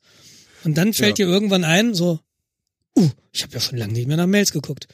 Und dann ist das auch gar kein Problem, weil in den meisten, in den meisten Fällen passiert sowieso nichts. Ja. Ne? Es ist so einfach. Und häufig merkt man auch, dass E-Mails sich relativ schnell selbst irgendwie erledigen. Also man kann viele Probleme auch einfach aussitzen. Ja, das stimmt. Das habe ich nach dem ersten Unfall, als ich, ähm, als ich wieder im Büro war, habe ich zwei Tage Mails gelesen. Ich hatte über 1000 Mails. Und das meiste, also wenn du rückwärts liest, hast du halt tatsächlich so in den ersten zwei, drei, vier Stunden mal so ein paar Sachen, die dann auch wichtig sind, aber dann hinten raus wird's echt dünn, weil dann hat sich einfach das meiste schon erledigt. Ach ja, und Genau. auch noch eine Sache zum Thema E-Mails ist, ähm, ich habe sehr viele Sortierungsregeln.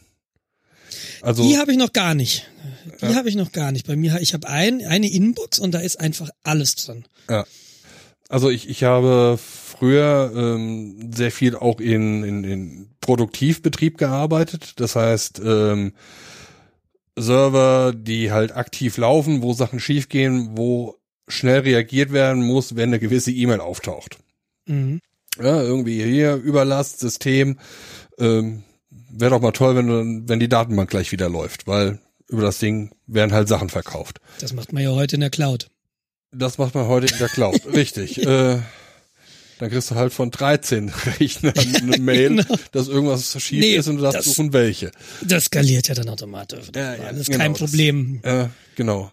Alles kein. Hat man ja früher nicht, wir wussten, mussten noch per Hand skalieren. und ähm, deshalb habe ich mir das halt angewöhnt, Sachen sofort in die richtigen Postfächer zu sortieren. Und ähm, wichtig dabei ist, dass man halt äh, auch die Gutmeldungen beobachten muss. Ja, also Beispiel halt äh, unter Linux oder Unix hast du halt die, diesen Cron-Dienst, diesen äh, Zeitdienst, der in gewissen Intervallen immer irgendwelche äh, Aufgaben erledigt Ja. und äh, standardmäßig verschickt er E-Mails.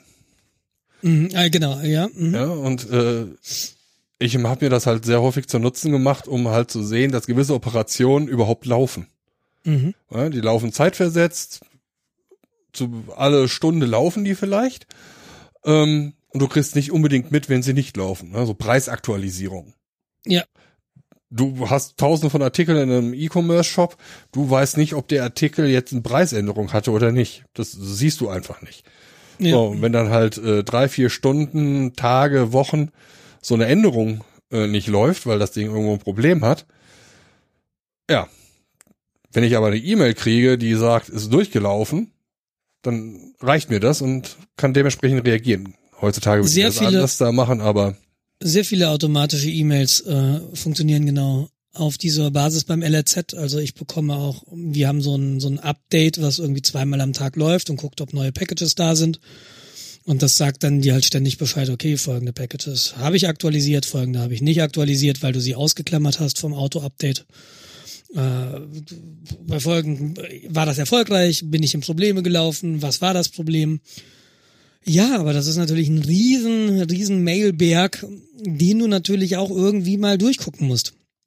Ja.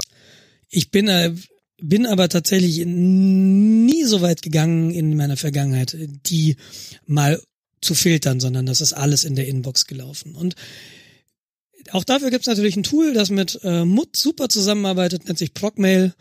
Äh, da kann ich das mit abbilden. Ich habe es noch nicht gemacht, aber vielleicht ist das was, was ich mir in Zukunft dann auch einfach zunutze machen werde, dass ich diese automatischen E-Mails in Postfächer verschiebe, die ich dann einfach gesondert mir anschaue und dass meine Inbox so ein bisschen weniger belastet wird. Ich kann es nur empfehlen. Also ich weiß, mhm. es gibt bestimmt noch andere Leute da draußen, die noch andere Ideen haben. Ich glaube, es gibt ja auch nicht das Patentrezept, was für jeden gut funktioniert. Ich glaube, dass es auch immer ein Herausfinden, ein Ausprobieren, bis du eine Lösung hast, die für dich individuell super funktioniert.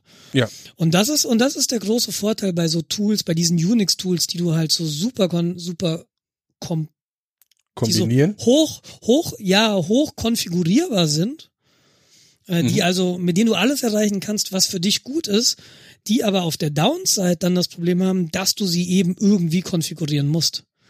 Und ähm, das ist eben auch ganz spannend, und das wollte ich eben noch anbringen bei Mail App, ähm, das, da bist du halt festgenagelt auf die Ansicht, das hattest du ja schon gesagt, da kannst du nicht viel konfigurieren, äh, sondern da glaubt Apple in dem Falle, dass, da, dass die eine gute Lösung haben für die meisten Benutzer, aber das heißt nicht, dass sie für dich individuell gut ist. Ja.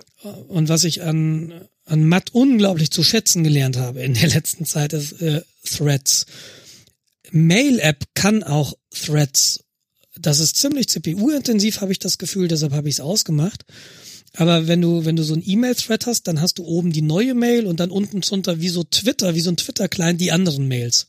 Ich hasse das. Ich halte das auch, ich finde das null übersichtlich, weil die sind dann auch collapsed by default, also du musst dann irgendwie manuell erstmal aufklappen, dass du überhaupt lesen kannst. Und Matt hat halt, du siehst Matt in der Betreffzeile, so diese Mail bezieht sich auf das. Und wenn du in einem Thread eine neue E-Mail halt empfängst, dann hast du diesen gesammelten Thread, sämtliche E-Mails wieder ganz unten. Äh, bei mir sind die neuen Mails unten. Beim Matt ist auch so eine Sache, an die man sich da gut gewöhnen kann. Aber das ist auch konfigurierbar natürlich. Und es ist einfach, Mail-Threads sind so viel übersichtlicher, weil wenn du so eine Verschachtelung drin hast, hm, du hast hier einen Thread und dann reagiert jemand auf auf die letzte Mail, aber irgendjemand anders reagiert auf die vorletzte Mail. Mhm. In dem Moment hast du diese Listenansicht bei Mail-App fliegt völlig auseinander. es ist einfach nicht mehr benutzbar. Und bei Matt ist es auf einmal so, ah, du hast eine Baumstruktur krass. Und du weißt auf einmal, welche Mail sich sofort auf welche bezieht. Es ist so viel angenehmer und äh, das habe ich gemerkt, weil wir haben doch hin und wieder Diskussionen, die sich über sehr, sehr viele E-Mails äh, erstrecken und das ist einfach super, super übersichtlich. Das ist wie damals in den Newsgroups. Ja, ja, ja, ja. Und ich meine, äh, Matt ist ja auch wahnsinnig alt. Also der Mail-Client ist 20 Jahre alt oder so. Wird aber und, aktuell weiterentwickelt. Ja, es, es gibt äh, Neomat gibt es. Äh, das ist auch noch eine Sache, auf die ich dann gleich noch kommen will. Ich habe mir nämlich einen neuen Computer gekauft. Oh. Ähm, und da, da läuft ein Linux drauf und da habe ich gesehen, da kommt standardmäßig Neomat runter. Also, der Unterschied zwischen Matt und Neomat, äh, es gibt für Matt eine Menge Patches, die sehr sinnvoll sind. Matt hat erstmal keine Unterstützung für Papierkörbe. Wenn du eine Mail löscht, ist sie weg. Ähm, und äh, da gibt's dann Patches, dass du die Papierkorb-Funktionalität einführst und so weiter und so fort. Äh, Sidebar, dass du irgendwie dann links noch ständig so eine, so eine Liste von deinen Inboxen hast in einem Account. Also das ist das, was du bei Procmail dann haben willst. Dann hast du so eine Inbox und dann hast du aber noch ganz, ganz viele Unterordner, wo Procmail automatisch Mails hinsortiert. Mhm. Und äh, das sofort zu sehen, ist ein ganz großer Vorteil, wenn du so arbeitest. Mich stört nicht im Moment, dass es das nicht gibt, weil ich im Moment nicht so arbeite, aber wenn ich mir das dann vielleicht mal anschaue und das mal ausprobiere, dann, dann will ich das natürlich haben. Und Matt kommt standardmäßig ohne diese Funktionalität. Und Neomat hat alle diese sinnvollen Patches mal genommen und hat die in Matt eingebaut. Und du kannst jetzt, wenn du Neomat installierst, ist das alles dabei. Mhm. Und äh, das Schöne natürlich auch noch an Matt ist, wenn ein, eine neue macOS 10 Betriebsversion oder macOS heißt es ja mittlerweile Betriebssystemversion kommt, es gibt ein PGP-Plugin für Mail-App. Das hat jetzt nur fünf Monate gebraucht, bis es für die Mail-App herauskam äh, im neuen Sierra. Das liegt daran, dass Mail-App keine Schnittstellen nach außen hat, keine definierten, über die du E-Mails nochmal bearbeiten kannst. Und PGP ist im Wesentlichen OpenSSL-basierte Verschlüsselung, um das mal ähm, um, um mal nicht weiter darauf einzugehen.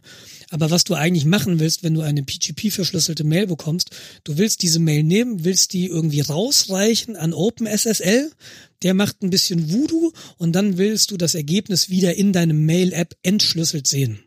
Optimalerweise entschlüsselt. Optimalerweise, genau. Und äh, die Leute, die dieses ähm, PGP-Plugin für Mail-App machen, äh, PGP-Mail heißt das, äh, nee, GPG-Mail, äh, genau, GPG-Mail, äh, die müssen immer wieder äh, reverse engineeren, wie denn jetzt Mail-App funktioniert und das, weil sie auch irgendwie understaffed sind, hat das jetzt eben fünf Monate gedauert. Und in diesen fünf Monaten verschlüsselte E-Mails zu machen, ist ein Schmerz im Arsch und funktioniert nicht wirklich gut.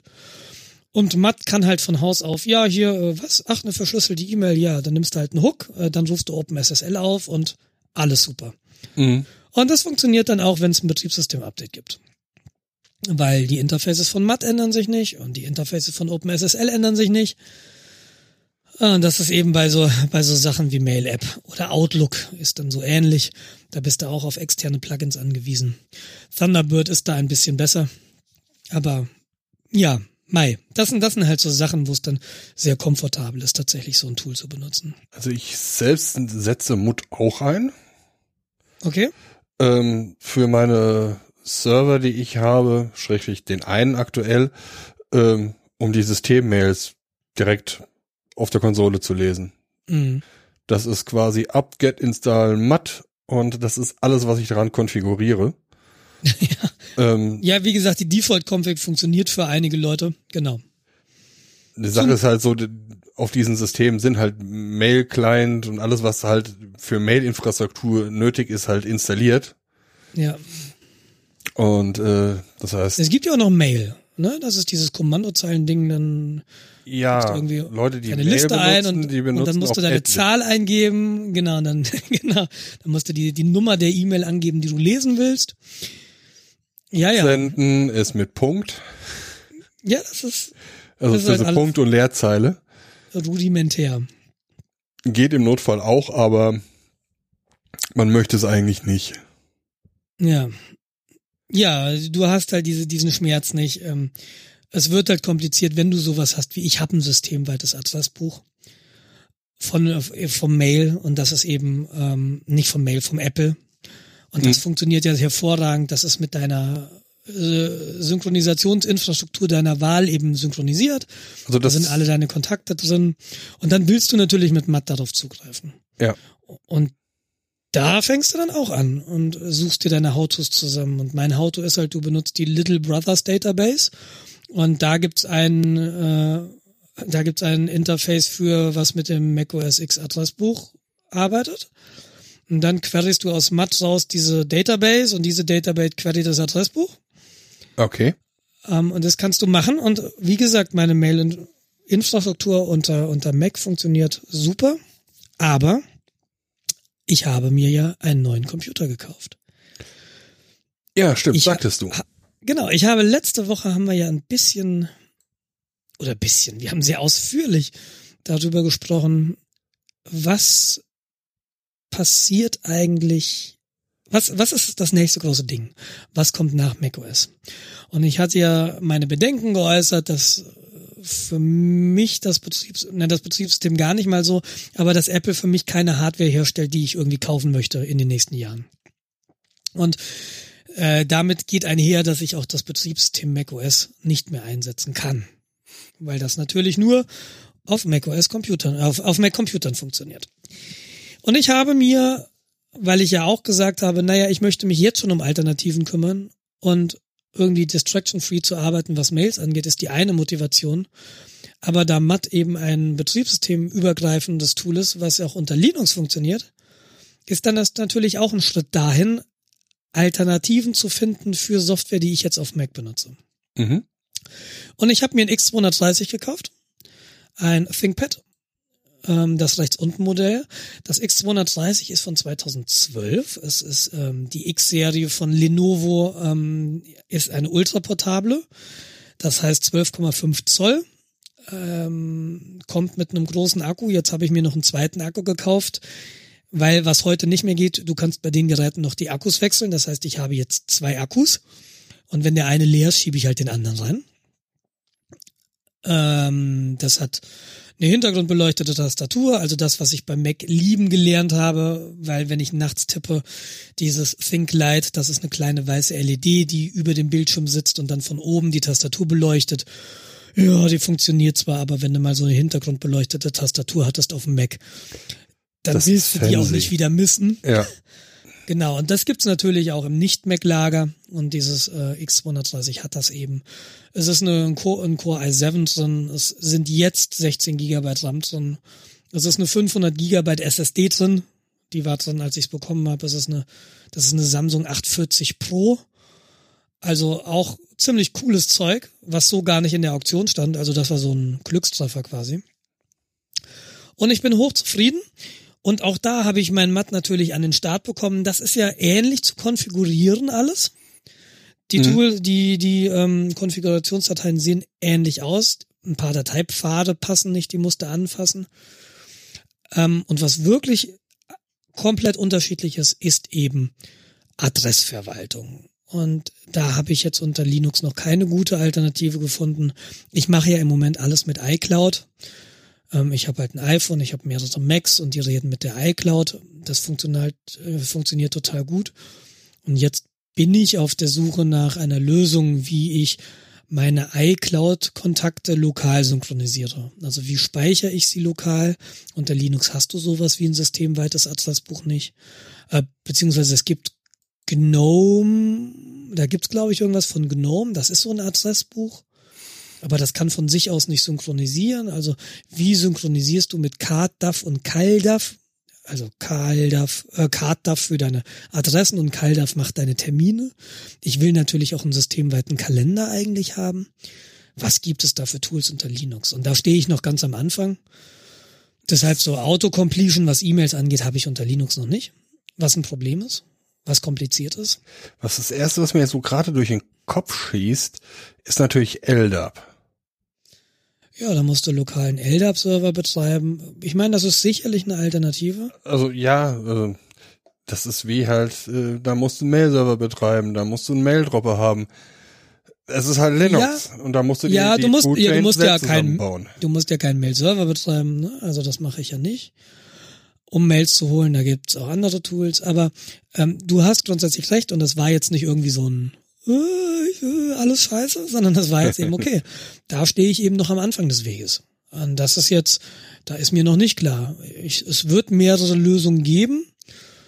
Es, der, der andere Jens meinte, es gibt von Evolution Data Server oder so. Das ist das Backend, was hinter Evolution, das ist auch so ein Mail-Client unter Linux, der so ein bisschen wie Outlook aussieht, der auch Kalender kann, der E-Mails kann. Und da gibt's ein Data Backend oder ein Data Server, ich weiß gerade nicht, wie es heißt. Und der kann wohl hoffentlich mit diesen Stern-DAF-Protokollen sowohl Kalender als auch Kontakte adressieren, äh, synchronisieren. Und das ist aber sicherlich nur eine Lösung. Da gibt es sicherlich noch andere Tools, die das machen. Und die Frage ist, welche Lösung funktioniert für mich am besten? Und da stehe ich ganz am Anfang. Da weiß ich nicht, wann ich jetzt irgendwie Zeit investieren kann, Zeit investieren will, aber das ist sicherlich noch ein weiterer Weg. Man muss schon sagen, also OS X, da sind die äh, Tools natürlich sehr schön im System verzahnt. Ja, gerade dieses Adressbuch und der Kalender, die funktionieren super. Ja. Und das jetzt auch mit nochmal am LRZ. Äh, wir haben zwar unglaublich viel Linux, aber wir machen tatsächlich E-Mails und Kalender, also so Groupware-Sachen, Terminreservierung, Abstimmung mit Kollegen. Dafür haben wir einen Exchange-Server. Und das funktioniert großartig. Ähm, das funktioniert großartig für die wenigen Kollegen, die Windows einsetzen. Das funktioniert aber auch sehr, sehr großartig für die vielen Kollegen, die Mac einsetzen. Mhm. Und äh, das, da habe ich jetzt gar keine Erfahrung von den Leuten, die, die Linux benutzen. Ich glaube, dass sie alle unseren Terminal-Server benutzen. wo du dann eben auch ein Outlook hast oder so weiter. Aber das hätte ich schon alles gern lokal, wenn ich ehrlich bin. Ja, klar. Man möchte ja die Bequemlichkeit nicht aufgeben. Genau, weil es ist schon toll. So, ich hätte gern mit den und den und den Personen irgendwie einen Termin und dann drückst du irgendwie im Apple-Kalender auf Verfügbarkeit prüfen und dann siehst du, wann welche Person Zeit hat. Und mhm. also für die Terminplanung fantastisch. Ähm, und deshalb, ich weiß nicht, ich, ich, wie gesagt, jetzt mir dieses X230 gekauft zu haben, das ist ein toller Laptop. Aber ehrlich gesagt habe ich schon so ein bisschen die Hoffnung, dass in zwei Jahren auch Mac wieder oder Apple da einen Laptop hat, ähm, den ich gern kaufen möchte, weil ich möchte wirklich ungern vom System weg, wenn das letzte Woche anders klang. Also ich, ich ist jetzt nicht so ein, ich gehe jetzt, ich bin beleidigt. ähm, ich mag das System sehr, aber es gibt so ein paar Sachen, die mich stören und ich habe so ein bisschen den Glauben verloren. Was sind äh, ja gut, wir hatten letzte Woche ja schon drüber gesprochen, was dir so äh, richtig gegen Strich geht. Mhm. Es sind im Wesentlichen bei den neuen Laptops ist es eben die Touchbar, die, der physikalische Entfall der Escape-Taste. Mhm. Ähm, denn, und das eine Escape-Taste ist, wenn du VI benutzt oder Vim, das ist elementar, diese Taste, weil du damit zwischen den verschiedenen Modis, äh, Modi hin und her wechselst, die dieser Editor eben kann. Und was mich wahnsinnig fertig macht auf den neuen Tastaturen, das sind die Pfeiltasten unten rechts, oben, unten, links, rechts. Das war bisher immer ein umgekehrtes T. Ähm, das habe ich, da habe ich letzte Woche schon lange drüber gesprochen. Und du hast in der Mitte oben hoch runter. Die, äh, die beiden Tasten sind insgesamt so hoch wie eine normale Taste, so wie die Leertaste beispielsweise hoch ist. Und dann hast du links und rechts daneben jeweils eine halbhohe Pfeiltaste für nach links und für nach rechts. Mhm. Und das heißt, du hast äh, über diesen halbhohen Pfeiltasten links und rechts hast du einen Leerraum. Und den kannst du eher fühlen, ohne hinzugucken. Ich muss, äh, ich muss sagen, ich habe zehn Fingerschreiben gelernt. Das heißt, ich gucke nicht auf die Tastatur, wenn ich tippe. Ich brauche also, oder meine Hände brauchen Anhaltspunkte. Oder damit machst du es meinen Händen leichter, wenn sie Anhaltspunkte haben, an denen sie sich orientieren können, wo sie auf der Tastatur sind. Und wenn du einfach weißt, da unten ist das umgekehrte T, das kannst du sofort erfühlen, weil da zwei Tasten fehlen dann weißt du genau, äh, wo welche Taste von dort aus gesehen liegt oder positionierst deine Hand in diese in diese Standardsache. Die liegen ja, wenn du zehn Fingersystem hast, liegen die äh, der kleine Finger, der Ringfinger, der Mittelfinger und der Zeigefinger der, der linken Hand liegt auf ASDF und die Finger der rechten Hand liegen auf JKLÖ. Und ja. das ist so diese, diese Ausgangsposition, von der du dann einfach jede Taste vom Gefühl her eigentlich schon weißt, ja, wenn ich jetzt irgendwie ein Z drücke, dann mache ich das eben mit der Hand und dem Finger und es ist der. Und du musst eben nicht mehr hingucken. Das ist über viele Jahre sicherlich Erfahrung. Und wenn du mal zehn Fingersystem geübt und gelernt hast, dann tippst du, du musst eben nicht mehr hingucken. Es ist so viel schnell, äh, so viel schneller. Und dadurch, dass sie eben diese Leer, diese Leerstellen entfernt haben, indem sie die nach links und nach rechts Taste wenn sie die Größe verdoppelt haben, also normal hoch gemacht haben, fällt dieser, diese Landmarke weg und du kannst dich nicht mehr orientieren und du musst dann auf einmal immer wieder hingucken. Genau wie bei der Touchbar. Du kannst es nicht mehr erfühlen, wo du bist, sondern du musst hingucken. Ja, auch äh, die Escape-Taste ist normalerweise immer irgendwie ein bisschen genau, abgesetzt. Genau. Und du weißt einfach nicht mehr, wo du bist. Und äh, das kostet Produktivität. Und das ist immens ätzend. Und deshalb habe ich mir noch was Neues gekauft, und zwar was Neues Altes. Ich habe ja hier zu Hause am Mac Pro dieses Magic Keyboard, was diese neue Tastatur-Dingens hat. Mhm. Was ein schönes Keyboard ist, was unglaublich teuer ist, was ich jetzt unglaublich aus dem Fenster werfen werde, weil ich habe eine, eine USB gebundene äh, Variante der ersten, nee, nicht der ersten, des Vorgängermodells äh, gefunden, wo du noch das alte Keyboard-Layout hast. Sprich das umgekehrte T unten rechts. Mhm. Die sind sehr, sehr begehrt bei eBay tatsächlich aus irgendwelchen mir nicht er ersichtlichen Gründen. Und ich habe jetzt ein tolles Exemplar hier. Und ich werde jetzt noch mehrere Exemplare, wenn sie bei eBay an mir vorbeikommen, einfach kaufen. Ich werde mir jetzt hier einfach einen Stack in den Schrank legen. Ich brauche noch eine fürs Büro, da habe ich die Bluetooth-Tastatur äh, die ist auch noch mit dem alten Layout, die ist super, aber ich hätte lieber gern die USB-Tastatur. Mhm. Ähm, genau, aber dieses neue Magic Keyboard, deshalb, ich habe zwar diese neuen Rechner nicht, die dieses Key-Layout haben, aber ich habe eben dieses Magic Keyboard und deshalb weiß ich, dass ich mit diesem Layout nicht zurechtkomme.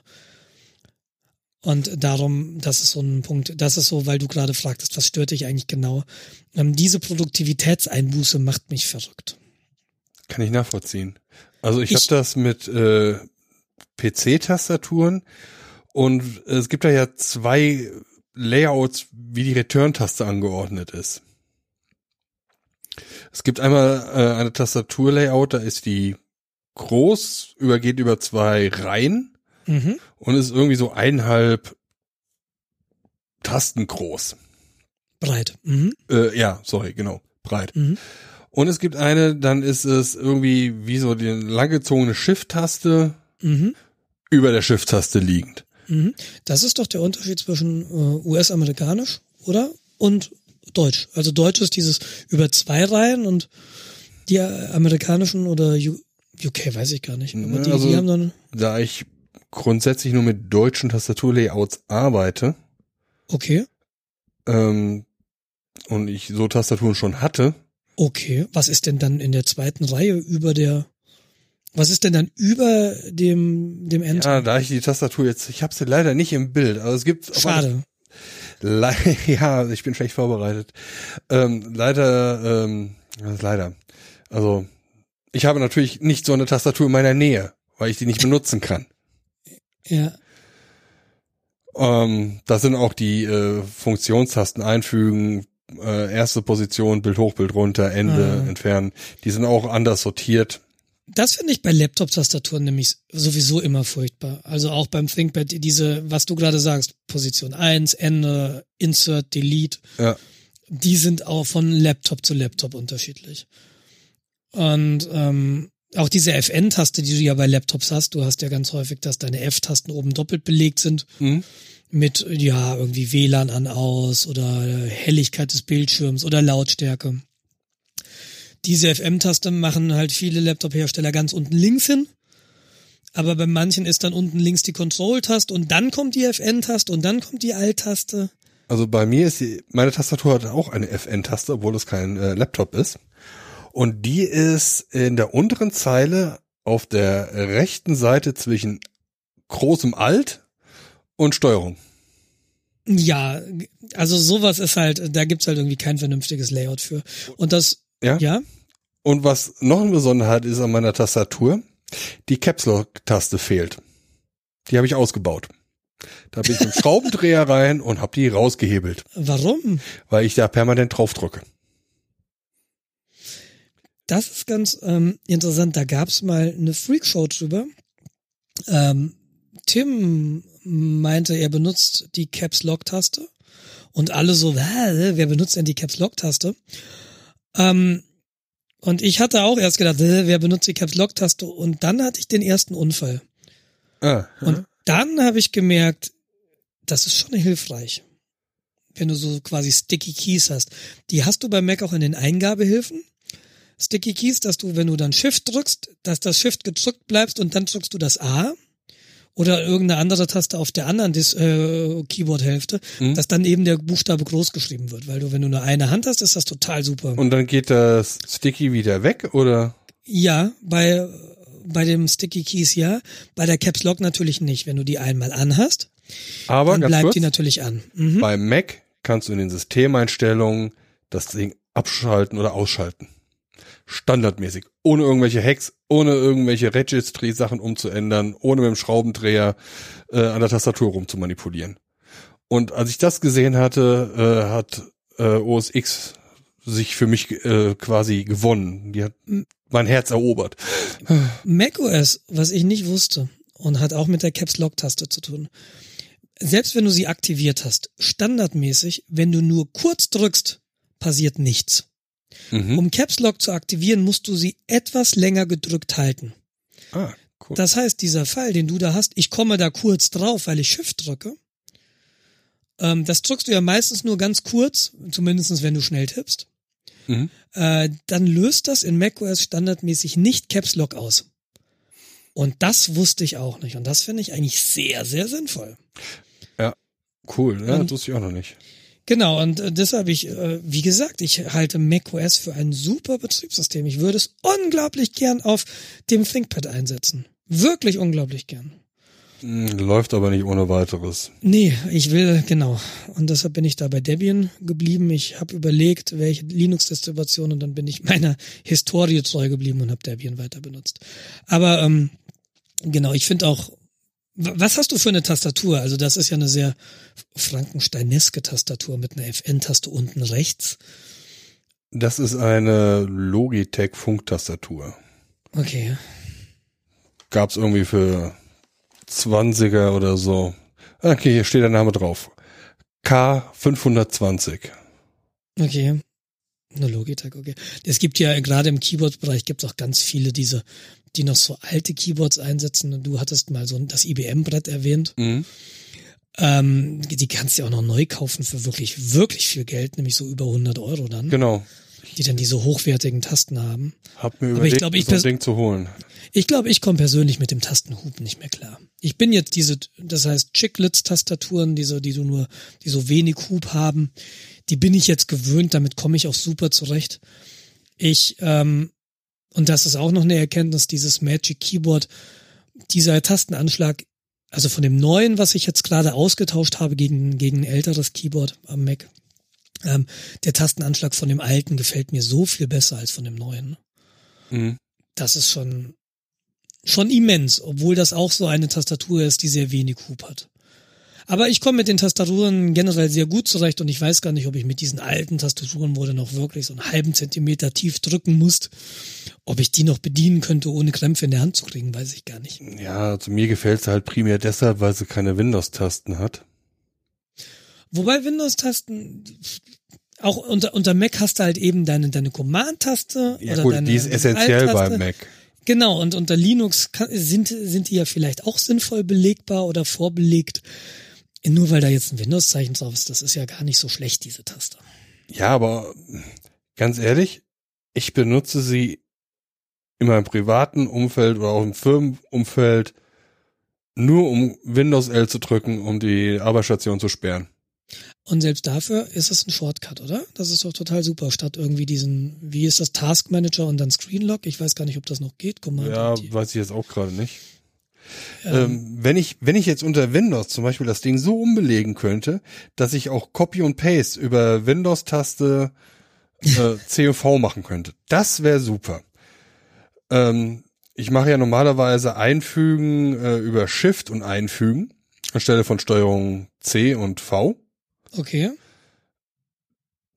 Geschuldet der ganzen Linux-Konsolen-Tipperei mit einem Windows-System, wenn du da Ctrl C drückst, äh, Passiert halt was anderes. dann bricht der Befehl ab.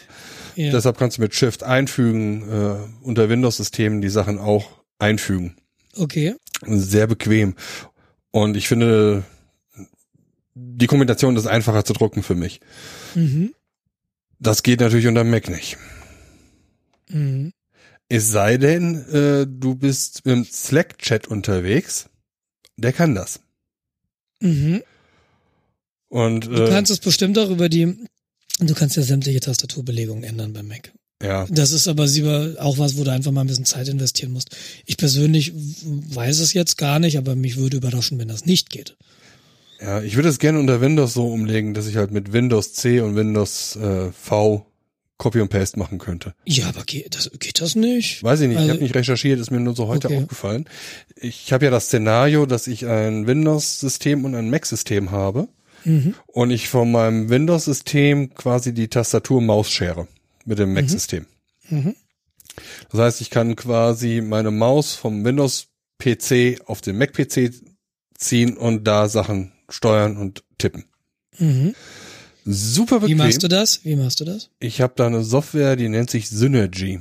Synergy, okay.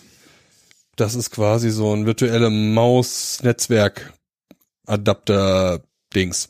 Okay. Sorry für die technischen Ausdrücke, aber KVM sowas, Keyboard, Video, Maus, ne? genau. Und ähm, da wechsle ich quasi grundsätzlich halt von Windows auf Mac oder Mac auf Windows und muss jedes Mal die Tastaturbelegung umdenken. Mhm. Und das ist halt relativ eklig, weil du hast halt ein Muscle Memory und das funktioniert nicht Absolut. sofort. Absolut. Äh, Das Problem habe ich nicht, auch wenn ich jetzt zwar das ThinkPad hier habe und das hat natürlich eine Windows-Tastatur und die Macs haben eine Mac-Tastatur, aber wenn ich dann den anderen Computer benutze und dann halt auch vor dem anderen Computer sitze physikalisch, damit komme ich gut zurecht. Also ich habe aber nicht den Fall, dass ich irgendwie einfach die Maus rüberziehe und dann auf einem anderen System bin. Ja. Das, Also, nicht. das, ich gebe ja zu, das ist ein bisschen speziell. ja, aber cool, dass es klappt. Das, Also, ist, das möchte, also das möchte ich echt nicht mehr missen. Das heißt, äh, wenn du auf der Arbeit bist, ich habe halt äh, da mein Mac stehen, da laufen dann so die privaten Sachen eher drauf mhm. und äh, muss halt nicht mich irgendwie rumdrehen und an meinem Laptop arbeiten, sondern ich kann einfach mal mit der Maus rüber und sieht so aus, als würde ich tatsächlich noch arbeiten. Hoffentlich hört dein Arbeitgeber nicht mit. Ja, ist ja nicht so, dass ich das die ganze Zeit mache. Ja. Andere Leute haben Facebook nebenher sowieso auf dem Rechner laufen. Also, Ja, das mit den Tastaturen und den Eingabemöglichkeiten. Ich finde halt so ein, so ein Keyboard ist äh, halt die Schnittstelle für mich immer noch. Diese ganze Sprachsache ist ja auch so eine Sache, die nicht so wirklich gut funktioniert. Ich merke es halt immer mal, äh, wenn ich tatsächlich auf dem, auf dem Telefon Siri benutze ich manchmal, um Sachen einzugeben, weil es deutlich schneller geht als zu tippen. Ich komme ja mit diesen On-Screen-Tastaturen nicht zurecht. mh. Ähm, aber Siri ist halt was, was ich nicht in jeder Situation benutzen möchte. Im Krankenhaus habe ich jetzt im Vierbettzimmer, äh, da möchte ich halt nicht telefonieren. Da telefoniere ich ganz kurz, um was abzustimmen. Aber da werde ich nicht irgendwelche SMSen oder, oder irgendwelche Nachrichten oder E-Mails diktieren. Das musst du machen, wenn du im öffentlichen Nahverkehr bist. Machst dich super beliebt mit. Ja, nee, das, das ist halt so, so ein Privatsphäre-Ding auch, ne? Das, ah, das hatte ich ja auch schon gesagt, dass Linux so ein bisschen auch, ah, das kann so wenig und das ist dann in dem Falle, wenn dir Siri entgegenblubbert oder Alexa oder Cortana oder wie sie alle heißen, sowas hast du bei Linux erstmal nicht. Und das finde ich so, ja, das ist toll, es ist einfach nicht da. Das Mhm. gibt es einfach nicht. Und das ist halt die Frage, natürlich kannst du Siri deaktivieren. Aber Ist es dann heißt, Ist deaktiviert? es dann deaktiviert? Genau, das ist der Punkt. Ja, und die Begehr du merkst ja, Begehrlichkeiten für die Daten, die dahinter sitzen, äh, die wachsen immer mehr. Äh, Ja, und Das fängt mit einem möglichen Mord an, der darüber eventuell aufgeklärt werden könnte ja, und äh, läuft dann später zur Steuerfahndung und äh, Belustigung von den Leuten, die das abhören. Ja, man muss sich die ganzen Überwachungsvideos im Internet nur angucken, wo Leuten was Peinliches passiert ist und was dann durch Zufall geleakt wird. ja. Aber da machen wir dann Fass auf. Ja, da bin ich äh, wieder so an dem Punkt, dass ich, ich glaube, ich bin mittlerweile der alte Mann, der irgendwie aus Sicht der Jugend äh, sich der Technik verweigert.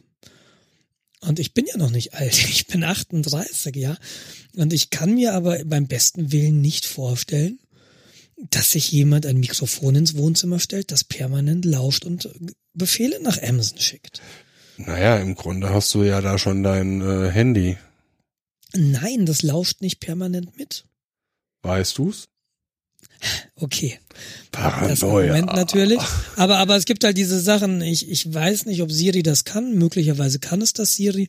Aber bei Google ist doch so, dass du das permanent anschalten kannst und wenn du okay Google sagst, ähm, dann fängt der an und äh, interpretiert das danach gesprochen als Befehl. Das Problem ist, dieses okay Google muss er auch erkennen. Genau. Dazu muss er regelmäßig, was er hört, weil er Genau. die Erkennung nicht selbst macht, die Daten ans Mutterschiff senden. Mutterschiff äh, Schiff interpretiert für ihn und sagt, das war jetzt ein okay Google. Ja, das weiß ich nicht so genau, ob aber nicht vielleicht zumindest diesen String lokal irgendwie äh, prozessieren kann. Aber der Punkt ist ja, du hast da ein Mikrofon, was wirklich permanent offen ist. Wissentlich. Äh, ja, Und das war so das erste Mal, wo ich dachte, äh, und, und ich bin froh, dass Siri halt defaultmäßig so nicht konfiguriert ist. Ich weiß nicht, ob es das mittlerweile kann. das äh, kannst du konfigurieren. Du kannst äh, Siri sagen, dass sie permanent zuhören soll, wenn sie an einem Stromanschluss ist. Okay, äh, ich hoffe, das ist defaultmäßig aus. Ich glaube, es ist defaultmäßig aus. Und das auch, auch Noch. bei, ja, genau, noch. Aber das sind halt so Entwicklungen, wo ich hindenke, wo ich dann auch wieder Bezug nehmen zur letzten Sendung sage, ist das denn die Richtung, in die ich persönlich gehen will? Will ich eigentlich nicht. Und jetzt ist Siri auch auf dem, auf dem Mac angekommen. Wenn du lange FN drückst, geht halt Siri an. Mhm. Also ich will mit diesem Ding nicht reden. Das versteht mich nicht. Was soll ich dem denn sagen? Ich starte Programme eh über die Tastatur, über Spotlight. Ne? Ich mach also wenn Siri mich verstehen würde, dann würde sie verstehen folgendes. Oh, fick dich, du Scheißding, geh weg. Ähm, äh, deshalb Siri habe ich halt auch ausgemacht auf den Kisten. Aber wo, wofür soll ich denn Siri auf dem Desktop benutzen? Ich schreibe im Zehnfingersystem schneller als ich spreche. Ich starte Programme über die Tastatur viel schneller als ich Siri starte Mail-App. Bis dahin habe ich eine Command-Leertaste und dann gebe ich MA ein und dann habe ich im Spotlight schon Mail-App und dann drücke ich Enter. Ja, aber stell dir vor, du hast nur eine Hand zur Verfügung.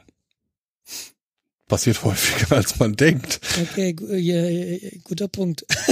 nee, aber, aber ja, genau, das ist halt so, da bin ich aber vielleicht doch einfach nicht mehr nicht mehr im, im Zielpublikum. Das haben wir uns auch über drüber unterhalten. Was ist denn das Zielpublikum? Sind es die Gelegenheit-User oder sind es die Leute? Wir haben letzte Woche diese Professionals gesagt, irgendwie die die zehn Fingersystem schreiben, die wirklich schnell tippen. Oder ist es die Oma oder der User, der eben mit Computern nicht so viel zu tun hat, der im zehn Finger Suchsystem, im, im Adler-System, so ein Finger Adler-System, wo ist das A, wo ist das I über der Tastatur ist und der ist mit Siri dann vielleicht signifikant schneller. Das wird sein. Ich meine, ähm, Apple möchte auch seinen Markt erweitern und dann muss es halt den Durchschnitt ansprechen und der Durchschnitt sind nicht wir.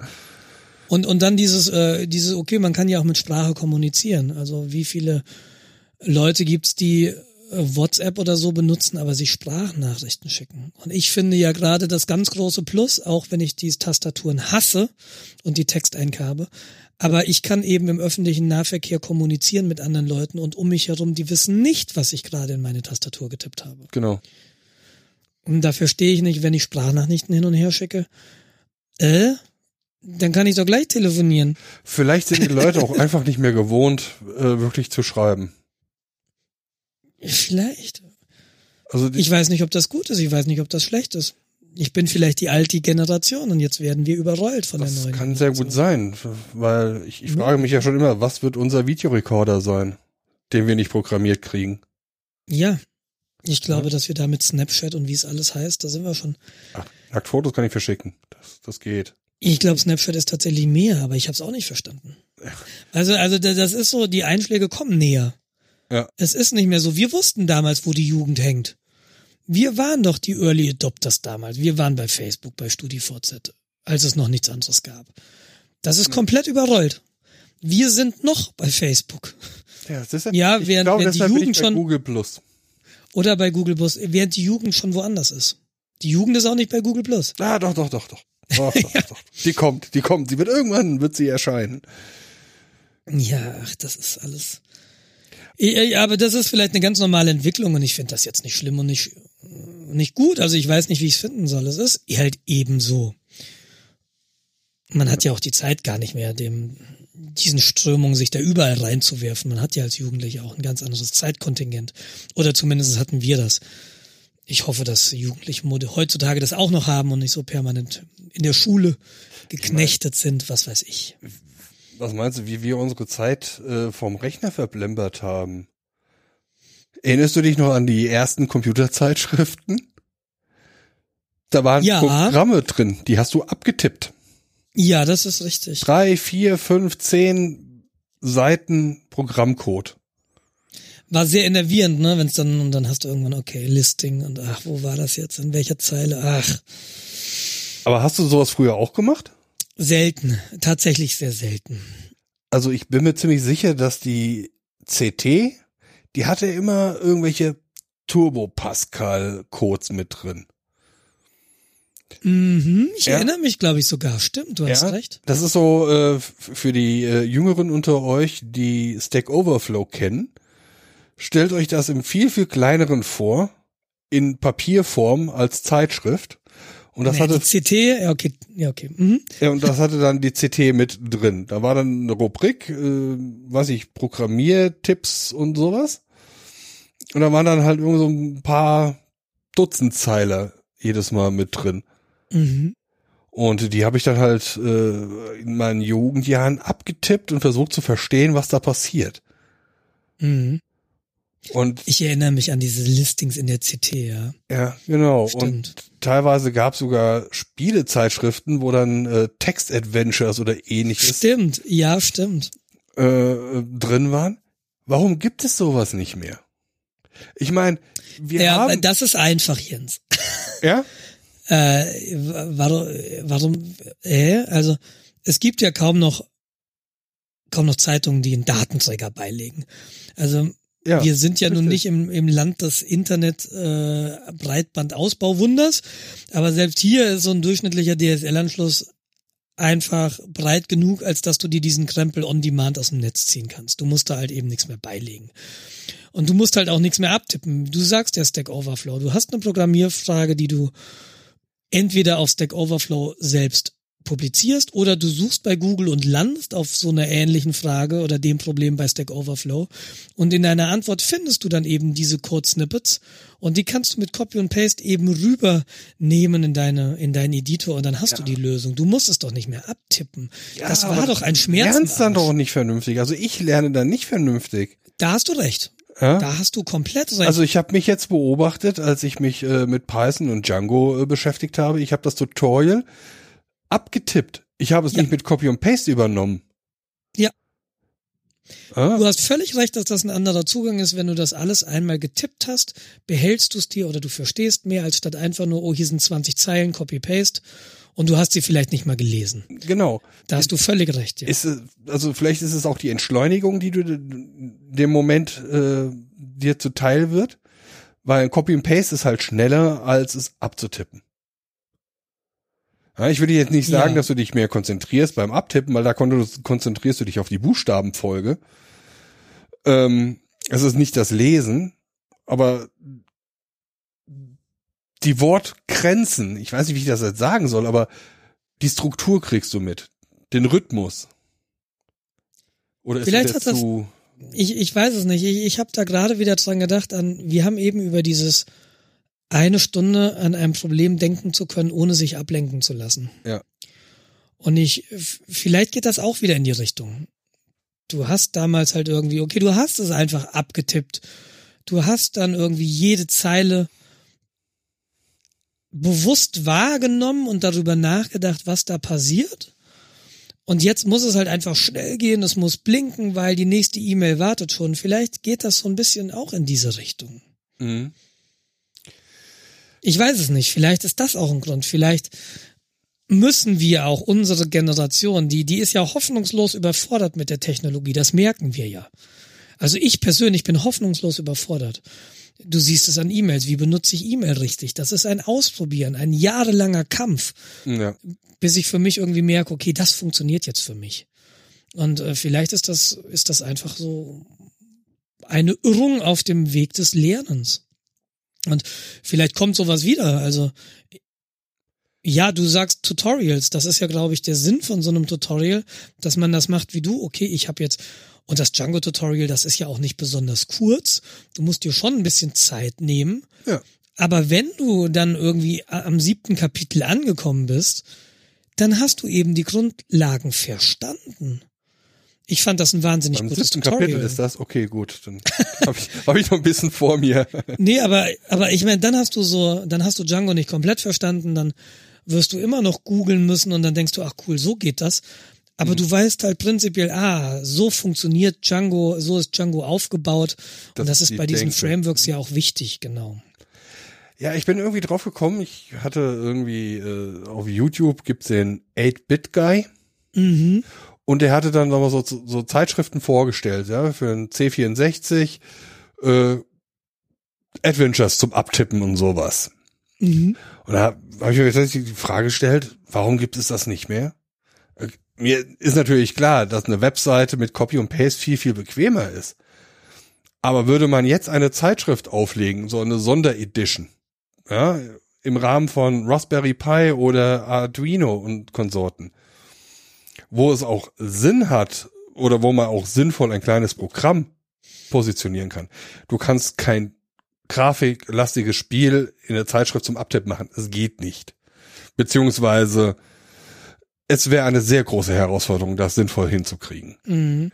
Aber, aber, aber, bist du sicher, dass es sowas nicht gibt? Ich, ich denke jetzt gerade an diese ganzen Maker-Zeitschriften und gerade im Raspberry Pi-Bereich hast du, glaube ich, unzählige Zeitschriften, die ich aber alle nicht kenne. Gibt ich es das vielleicht? Wirklich? Und also wir haben es nur nicht auf dem Schirm. Das würde mich mal interessieren. Vielleicht kennt es ja jemand von unseren Hörer oder Hörerinnen. Ja, aber du fährst doch jetzt Bahn und da gibt's auch Bahnkioske und die haben doch alle diese Raspberry Pi Zeitschriften. Ja, aber dann äh, aber ich die Dinger kaufen. Zeit. Nee, einfach mal durchblättern. Also Stimmt. für so einen für so einen Eindruck zu gelangen, also du musst dich ja nicht mit dem Rechner daneben setzen und irgendwie abtippen. Ja, irgend, irgendwann wird bestimmt ein äh, Bus äh, nicht, äh, Bus, Zug nicht kommen oder werde ich verpassen. Dann werde ich äh, Zeit haben. Dann werde ich das mal machen. Gute Idee. Ja, ja? aber vielleicht gibt's tatsächlich auch einen dieser Hörer aus dem Bereich. Ja, hey, ich habe mir hier ein Raspberry Pi gekauft. Oder ja, eben, da, es gibt doch so Zeitschriften auch aus dem, aus dem Heise Verlag, der ja auch die CT immer noch veröffentlicht. Ähm, Projekte mit Arduino und Raspberry Pi und was man da alles machen kann. Mhm. Wetterstation hier, Funkempfänger da. Äh, aber äh, ist ja vielleicht so ein bisschen was in diese Richtung. Ja, stimmt. Ich, ich weiß es sein. nicht. Ich, ich, weiß es natürlich hab nicht. Habe auch keinen Zugriff auf diese Zeitung. Aber ja, das, das, das sagst du, das ist gut, ja. Ja. Vielleicht wird das doch heute noch gemacht und wir sehen es nur nicht. Aber ich glaube auch, dass es eben, du sagst, der 8-Bit-Guy, das sind natürlich so spezielle Nerds, die dann auch aufs Vintage Computing Festival fahren und da ihre alten Computer ja. rausholen.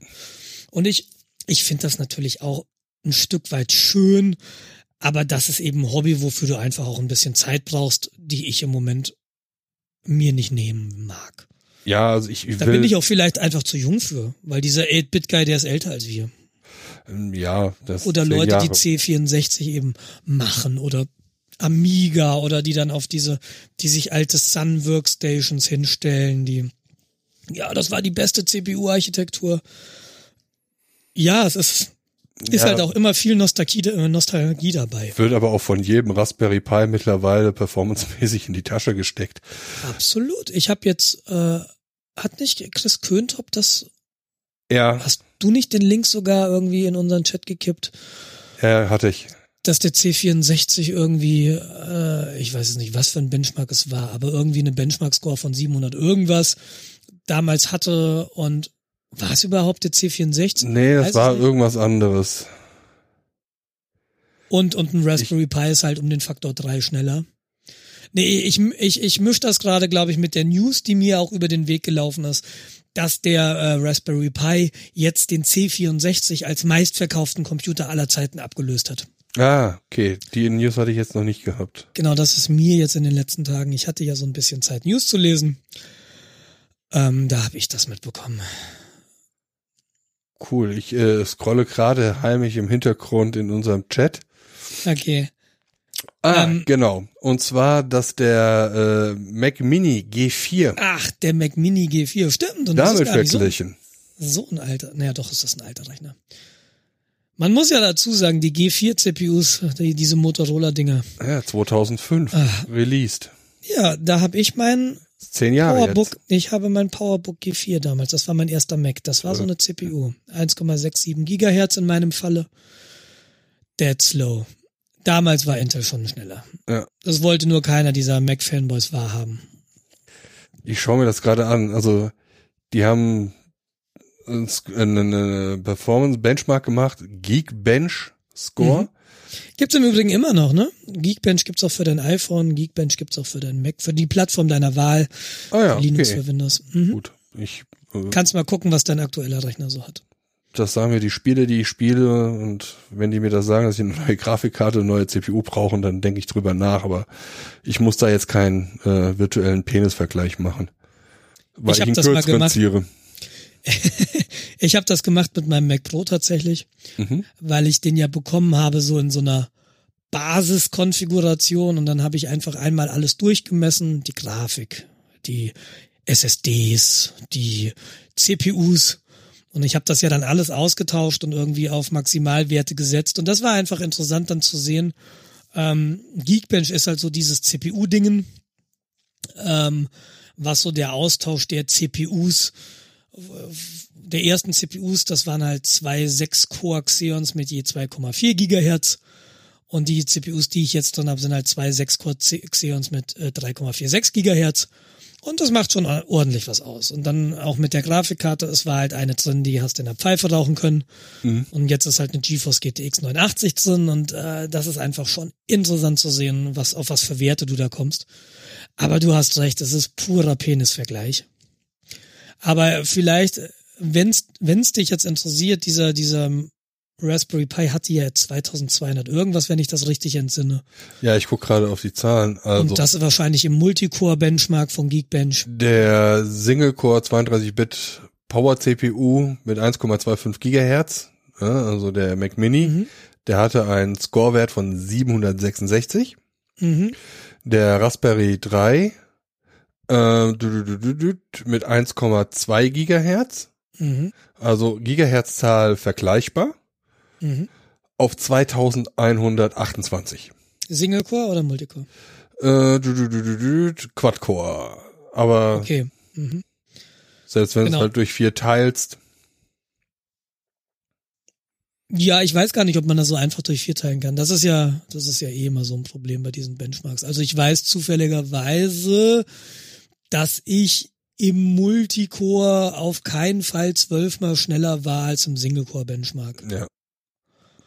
Ja, man hat ja äh, einen gewissen Verwaltungsoverhead, der da mit drin ist, zwangsläufig. Ja, ich weiß gar nicht, woran das so genau liegt, aber das ist halt einfach, diese, dieser Benchmark da, das ist jetzt auch sicher Äpfel mit Birnen verglichen, aber es ist schon auf jeden Fall interessant zu sehen, dass, was sich da so getan hat. Ja.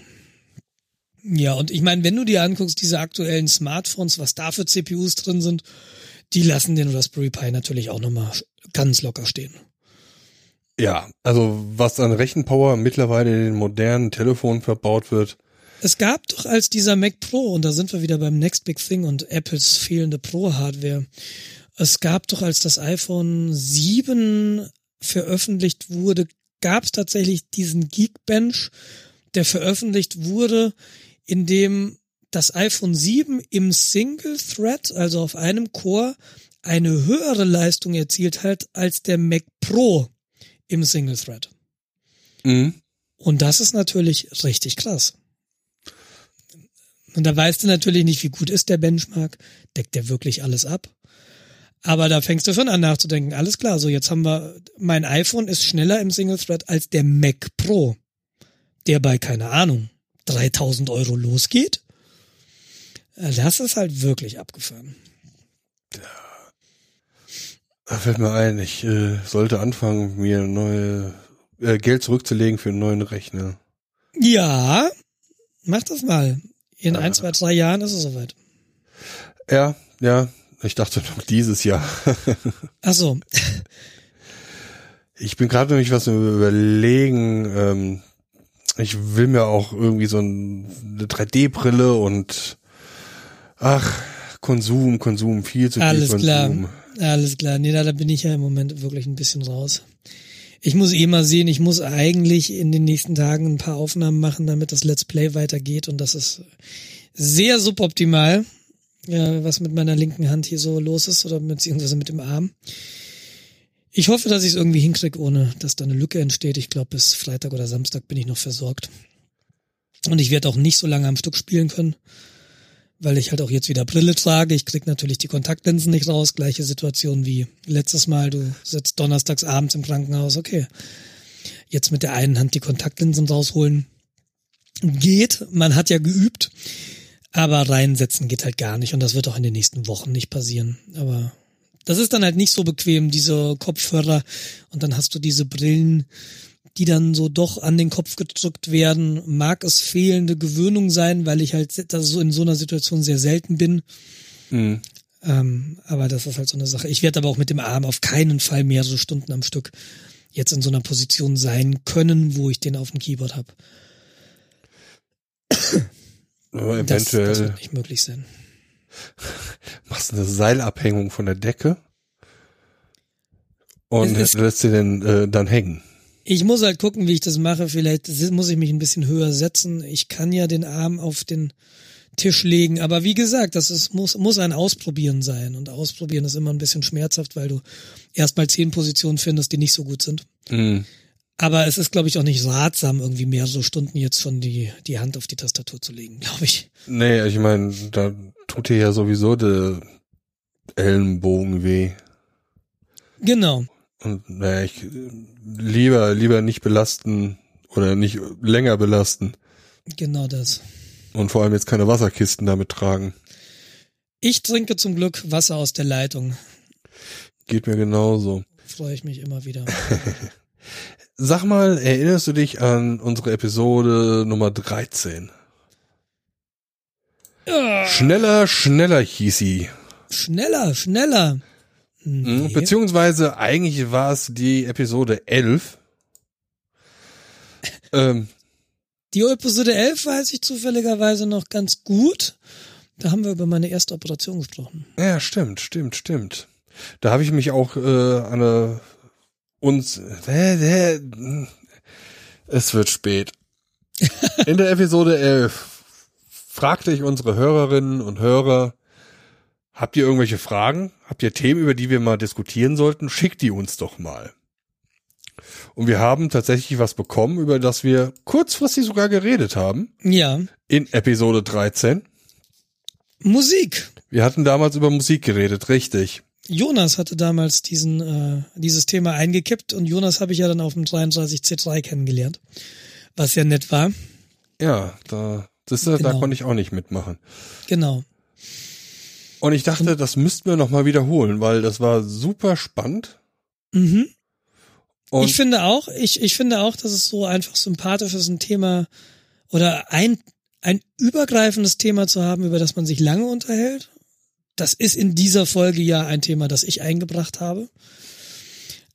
Ähm, aber genau, das finde ich auch eine schöne Idee, wenn wir da von außen Input kriegen. Hier, was hältst du davon? Erzählt doch mal eure Geschichte von. hm, hm, hm. Und ich muss sagen, ich persönlich habe da auch schon mal eine Frage, die ich gern vielleicht mal wälzen würde.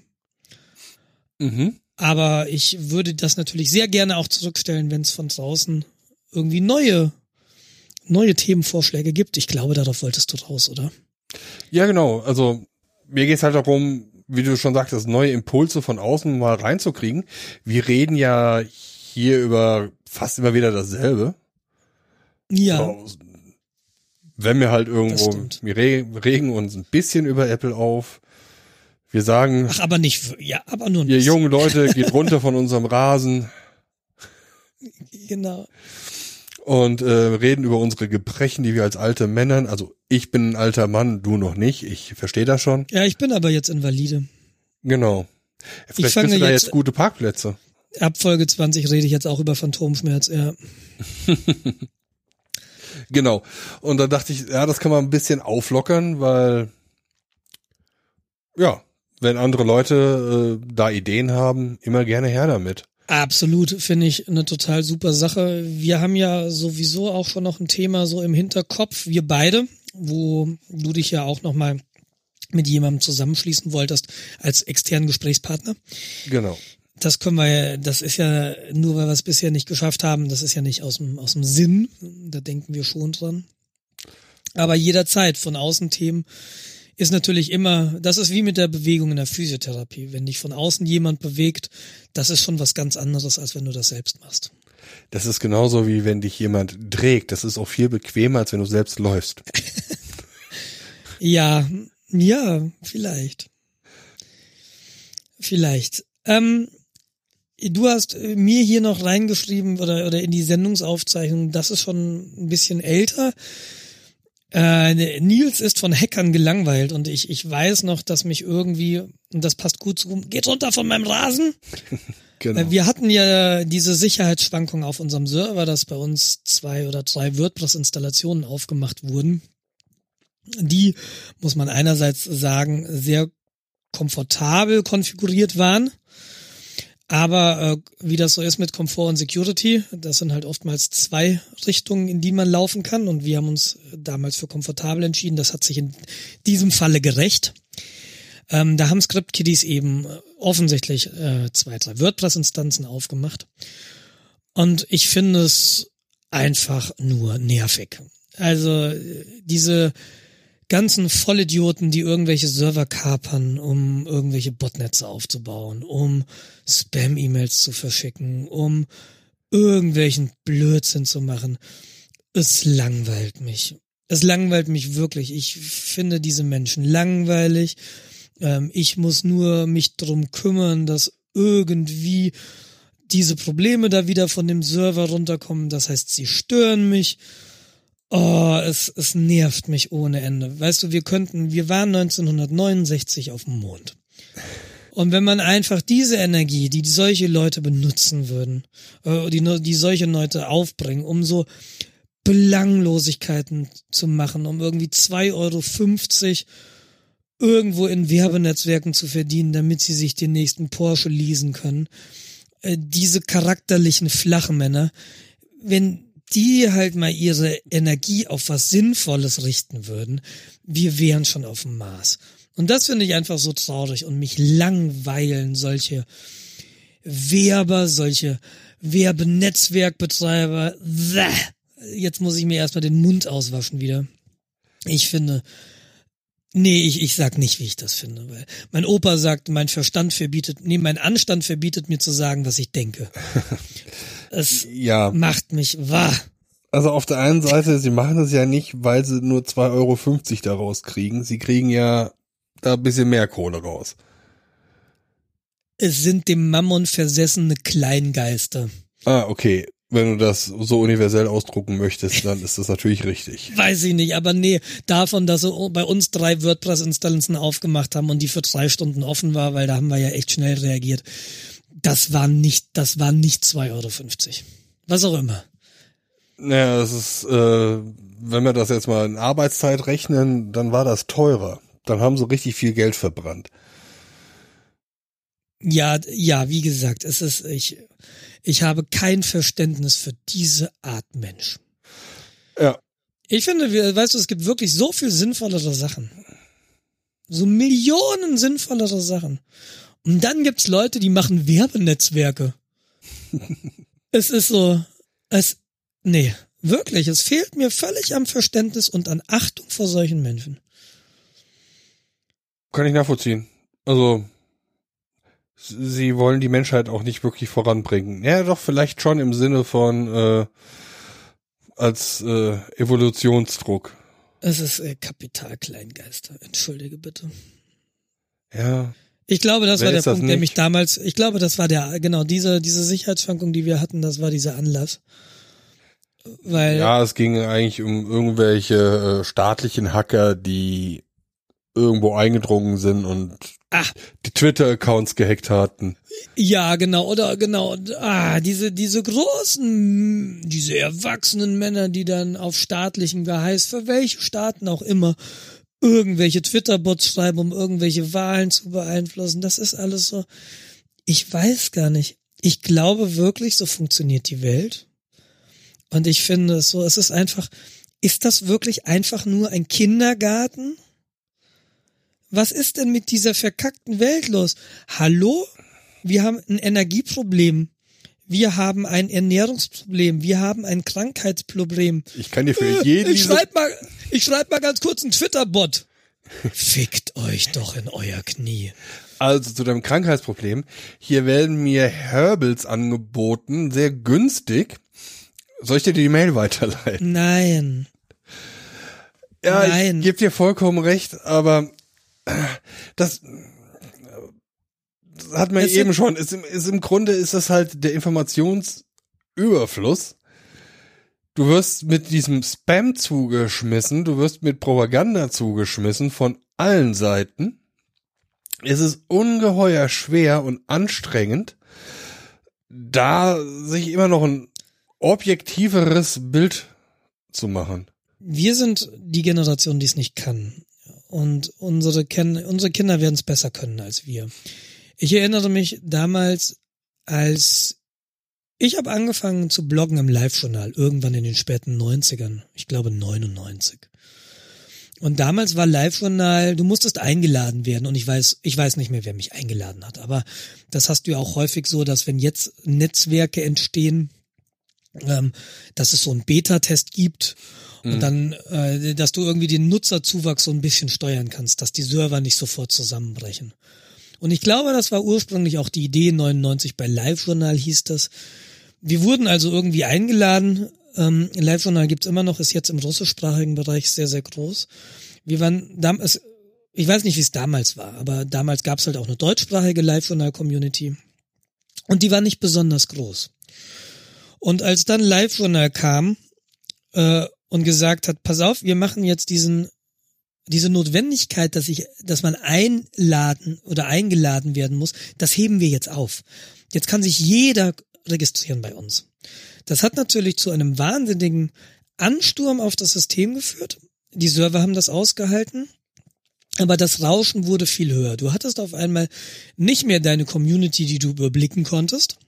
Mhm. Du hattest ganz viel Input, der dich dann irgendwie genervt hat, weil er dich nicht interessiert hat, weil es um Themen ging, die dich nicht interessiert hat, weil es um Themen ging, die oder weil Meinungen da waren, die die deiner diametral gegenüberstanden. Und damals gab es so dieses eine Gegenbewegung, die Live-Journal Elite. Da haben ein paar der Leute, die damals schon länger dabei waren, die eingeladen wurden, die haben halt so eine Gruppe gegründet, eine geschlossene Gruppe, so wir waren früher dabei, um wieder so ein bisschen unter sich zu sein. Und ich glaube, das war so, Zentraleuropa, ja. das war so eine Hilfeschrei vielleicht einfach so. Wir kommen mit dieser Informationsflut nicht mehr zusammen, wir wissen es nicht mehr zu filtern, wir wollen wieder, dass es wieder wie früher ist. Und äh, das geht so ein bisschen in diese Richtung, was du sagst. Jetzt ist das Internet, jeder schreibt ins Internet. Du hast diese Twitter-Bots. Ich meine, das ist ja immer spannend, einen Twitter-Bot zu schreiben, aber dann gibt's den und dann, dann kannst du halt instrumentalisieren und vielleicht ist das auch so für Erkenntnis gewinnen, wie man irgendwelche Massen steuert. Aber die folgen halt überhaupt keinem sinnvollen Ziel, sondern es ist so lokal betrachtet eine interessante Aufgabenstellung. Wie schreibe ich ein Twitter-Bot? Eliza, wie mache ich einen Roboter, mit dem ich mich unterhalten kann auf Twitter? Aber global gesehen ist halt, ja, du bringst halt irgendwie es nicht voran. Und davon hast du dann so viele. Und du findest aber irgendwie deine kleine Insel so total super. Und ach, ich, ich habe ja auch nicht die Lösung für den Weltfrieden. Aber äh, ich glaube, Werbenetzwerke sind sie nicht.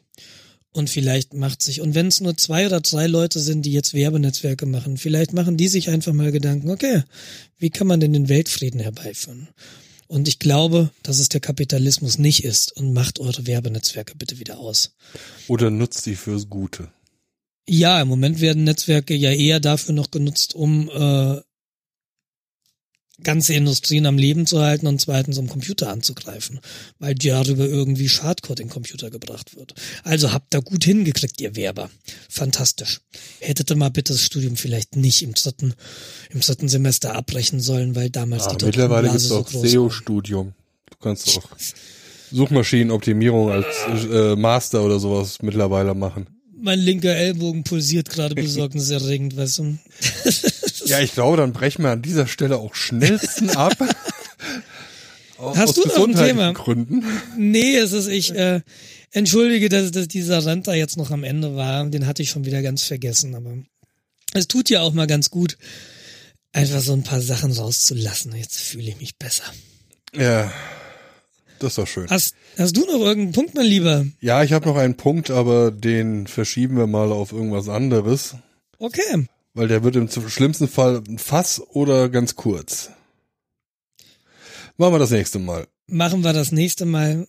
Dann, äh, Jens, äh, fahr vorsichtig im ÖPNV. Ich find's eine spannende Ja. Sache, dass du mir da irgendwie mal gesagt hast, vielleicht ist das ja wie Schachspielen. Vielleicht ist das genau mein Bootcamp, in das ich mich jetzt begeben kann. Ich ich glaube, man muss halt immer in so Sachen äh, auch eine Herausforderung sehen. Und das ist jetzt dieser Unfall. Ich kann mich jetzt hinsetzen und heulen und es würde nichts ändern, aber ich kann das, glaube ich, auch als Chance begreifen. Ähm, Ja. Denn es, ich habe jetzt irgendwie gedankliche Impulse, ich habe Gedanken, die ich nicht hätte, wenn ich nicht gestürzt wäre. So blöd das jetzt für viele Beteiligte ist, ist es aber vielleicht auch eine Chance. Die andere Sache, die ich jetzt gerade noch so habe zum Thema äh, öffentlicher Nahverkehr. eventuell, wenn es nicht zu viel bei dir los ist, hast du eventuell sogar eine halbe Stunde Zeit gewonnen, um Sachen mit dem Rechner zu machen. Aber das würde dann wieder dem, ich setze mich in einer Situation, in der ich nichts mache und versuche sie zu ertragen. Äh, Ja, das ist stimmt. natürlich genau die Gegen, das Gegending. Aber das ist vielleicht die Alternative, wenn ich es dann äh, vielleicht hin und wieder nicht ertrage. Dann kannst du dir immer noch ein gutes Buch mitnehmen oder ein durchschnittliches Buch, was hauptsächlich unterhält. Vielleicht. Du wirst berichten. Ich werde berichten, ich äh, werde in nächster Zeit keine U-Bahn oder nicht so häufig U-Bahn fahren, aber ich denke, dass ab Mai, wenn ich dann wieder arbeiten werde, ähm, dass ich dann sehr, sehr viel häufiger mit der U-Bahn fahren werde, als ich das bisher getan habe. Und ich werde es jetzt, danke für den Impuls, als Herausforderung sehen und als Möglichkeit, mich weiterzuentwickeln. Cool. Da würde ich Es sagen, gab, es gab, äh, ich habe ja früher mal in einer Band gespielt und eine andere Band, die hatte ein schönes Lied und das hieß Trümmer sind Steine der Hoffnung. sehr poetisch. Gute Nacht, Jens. Gute Nacht, Nils. Gute Nacht, Hörer und Hörerinnen. Genau. Tschö. Ciao.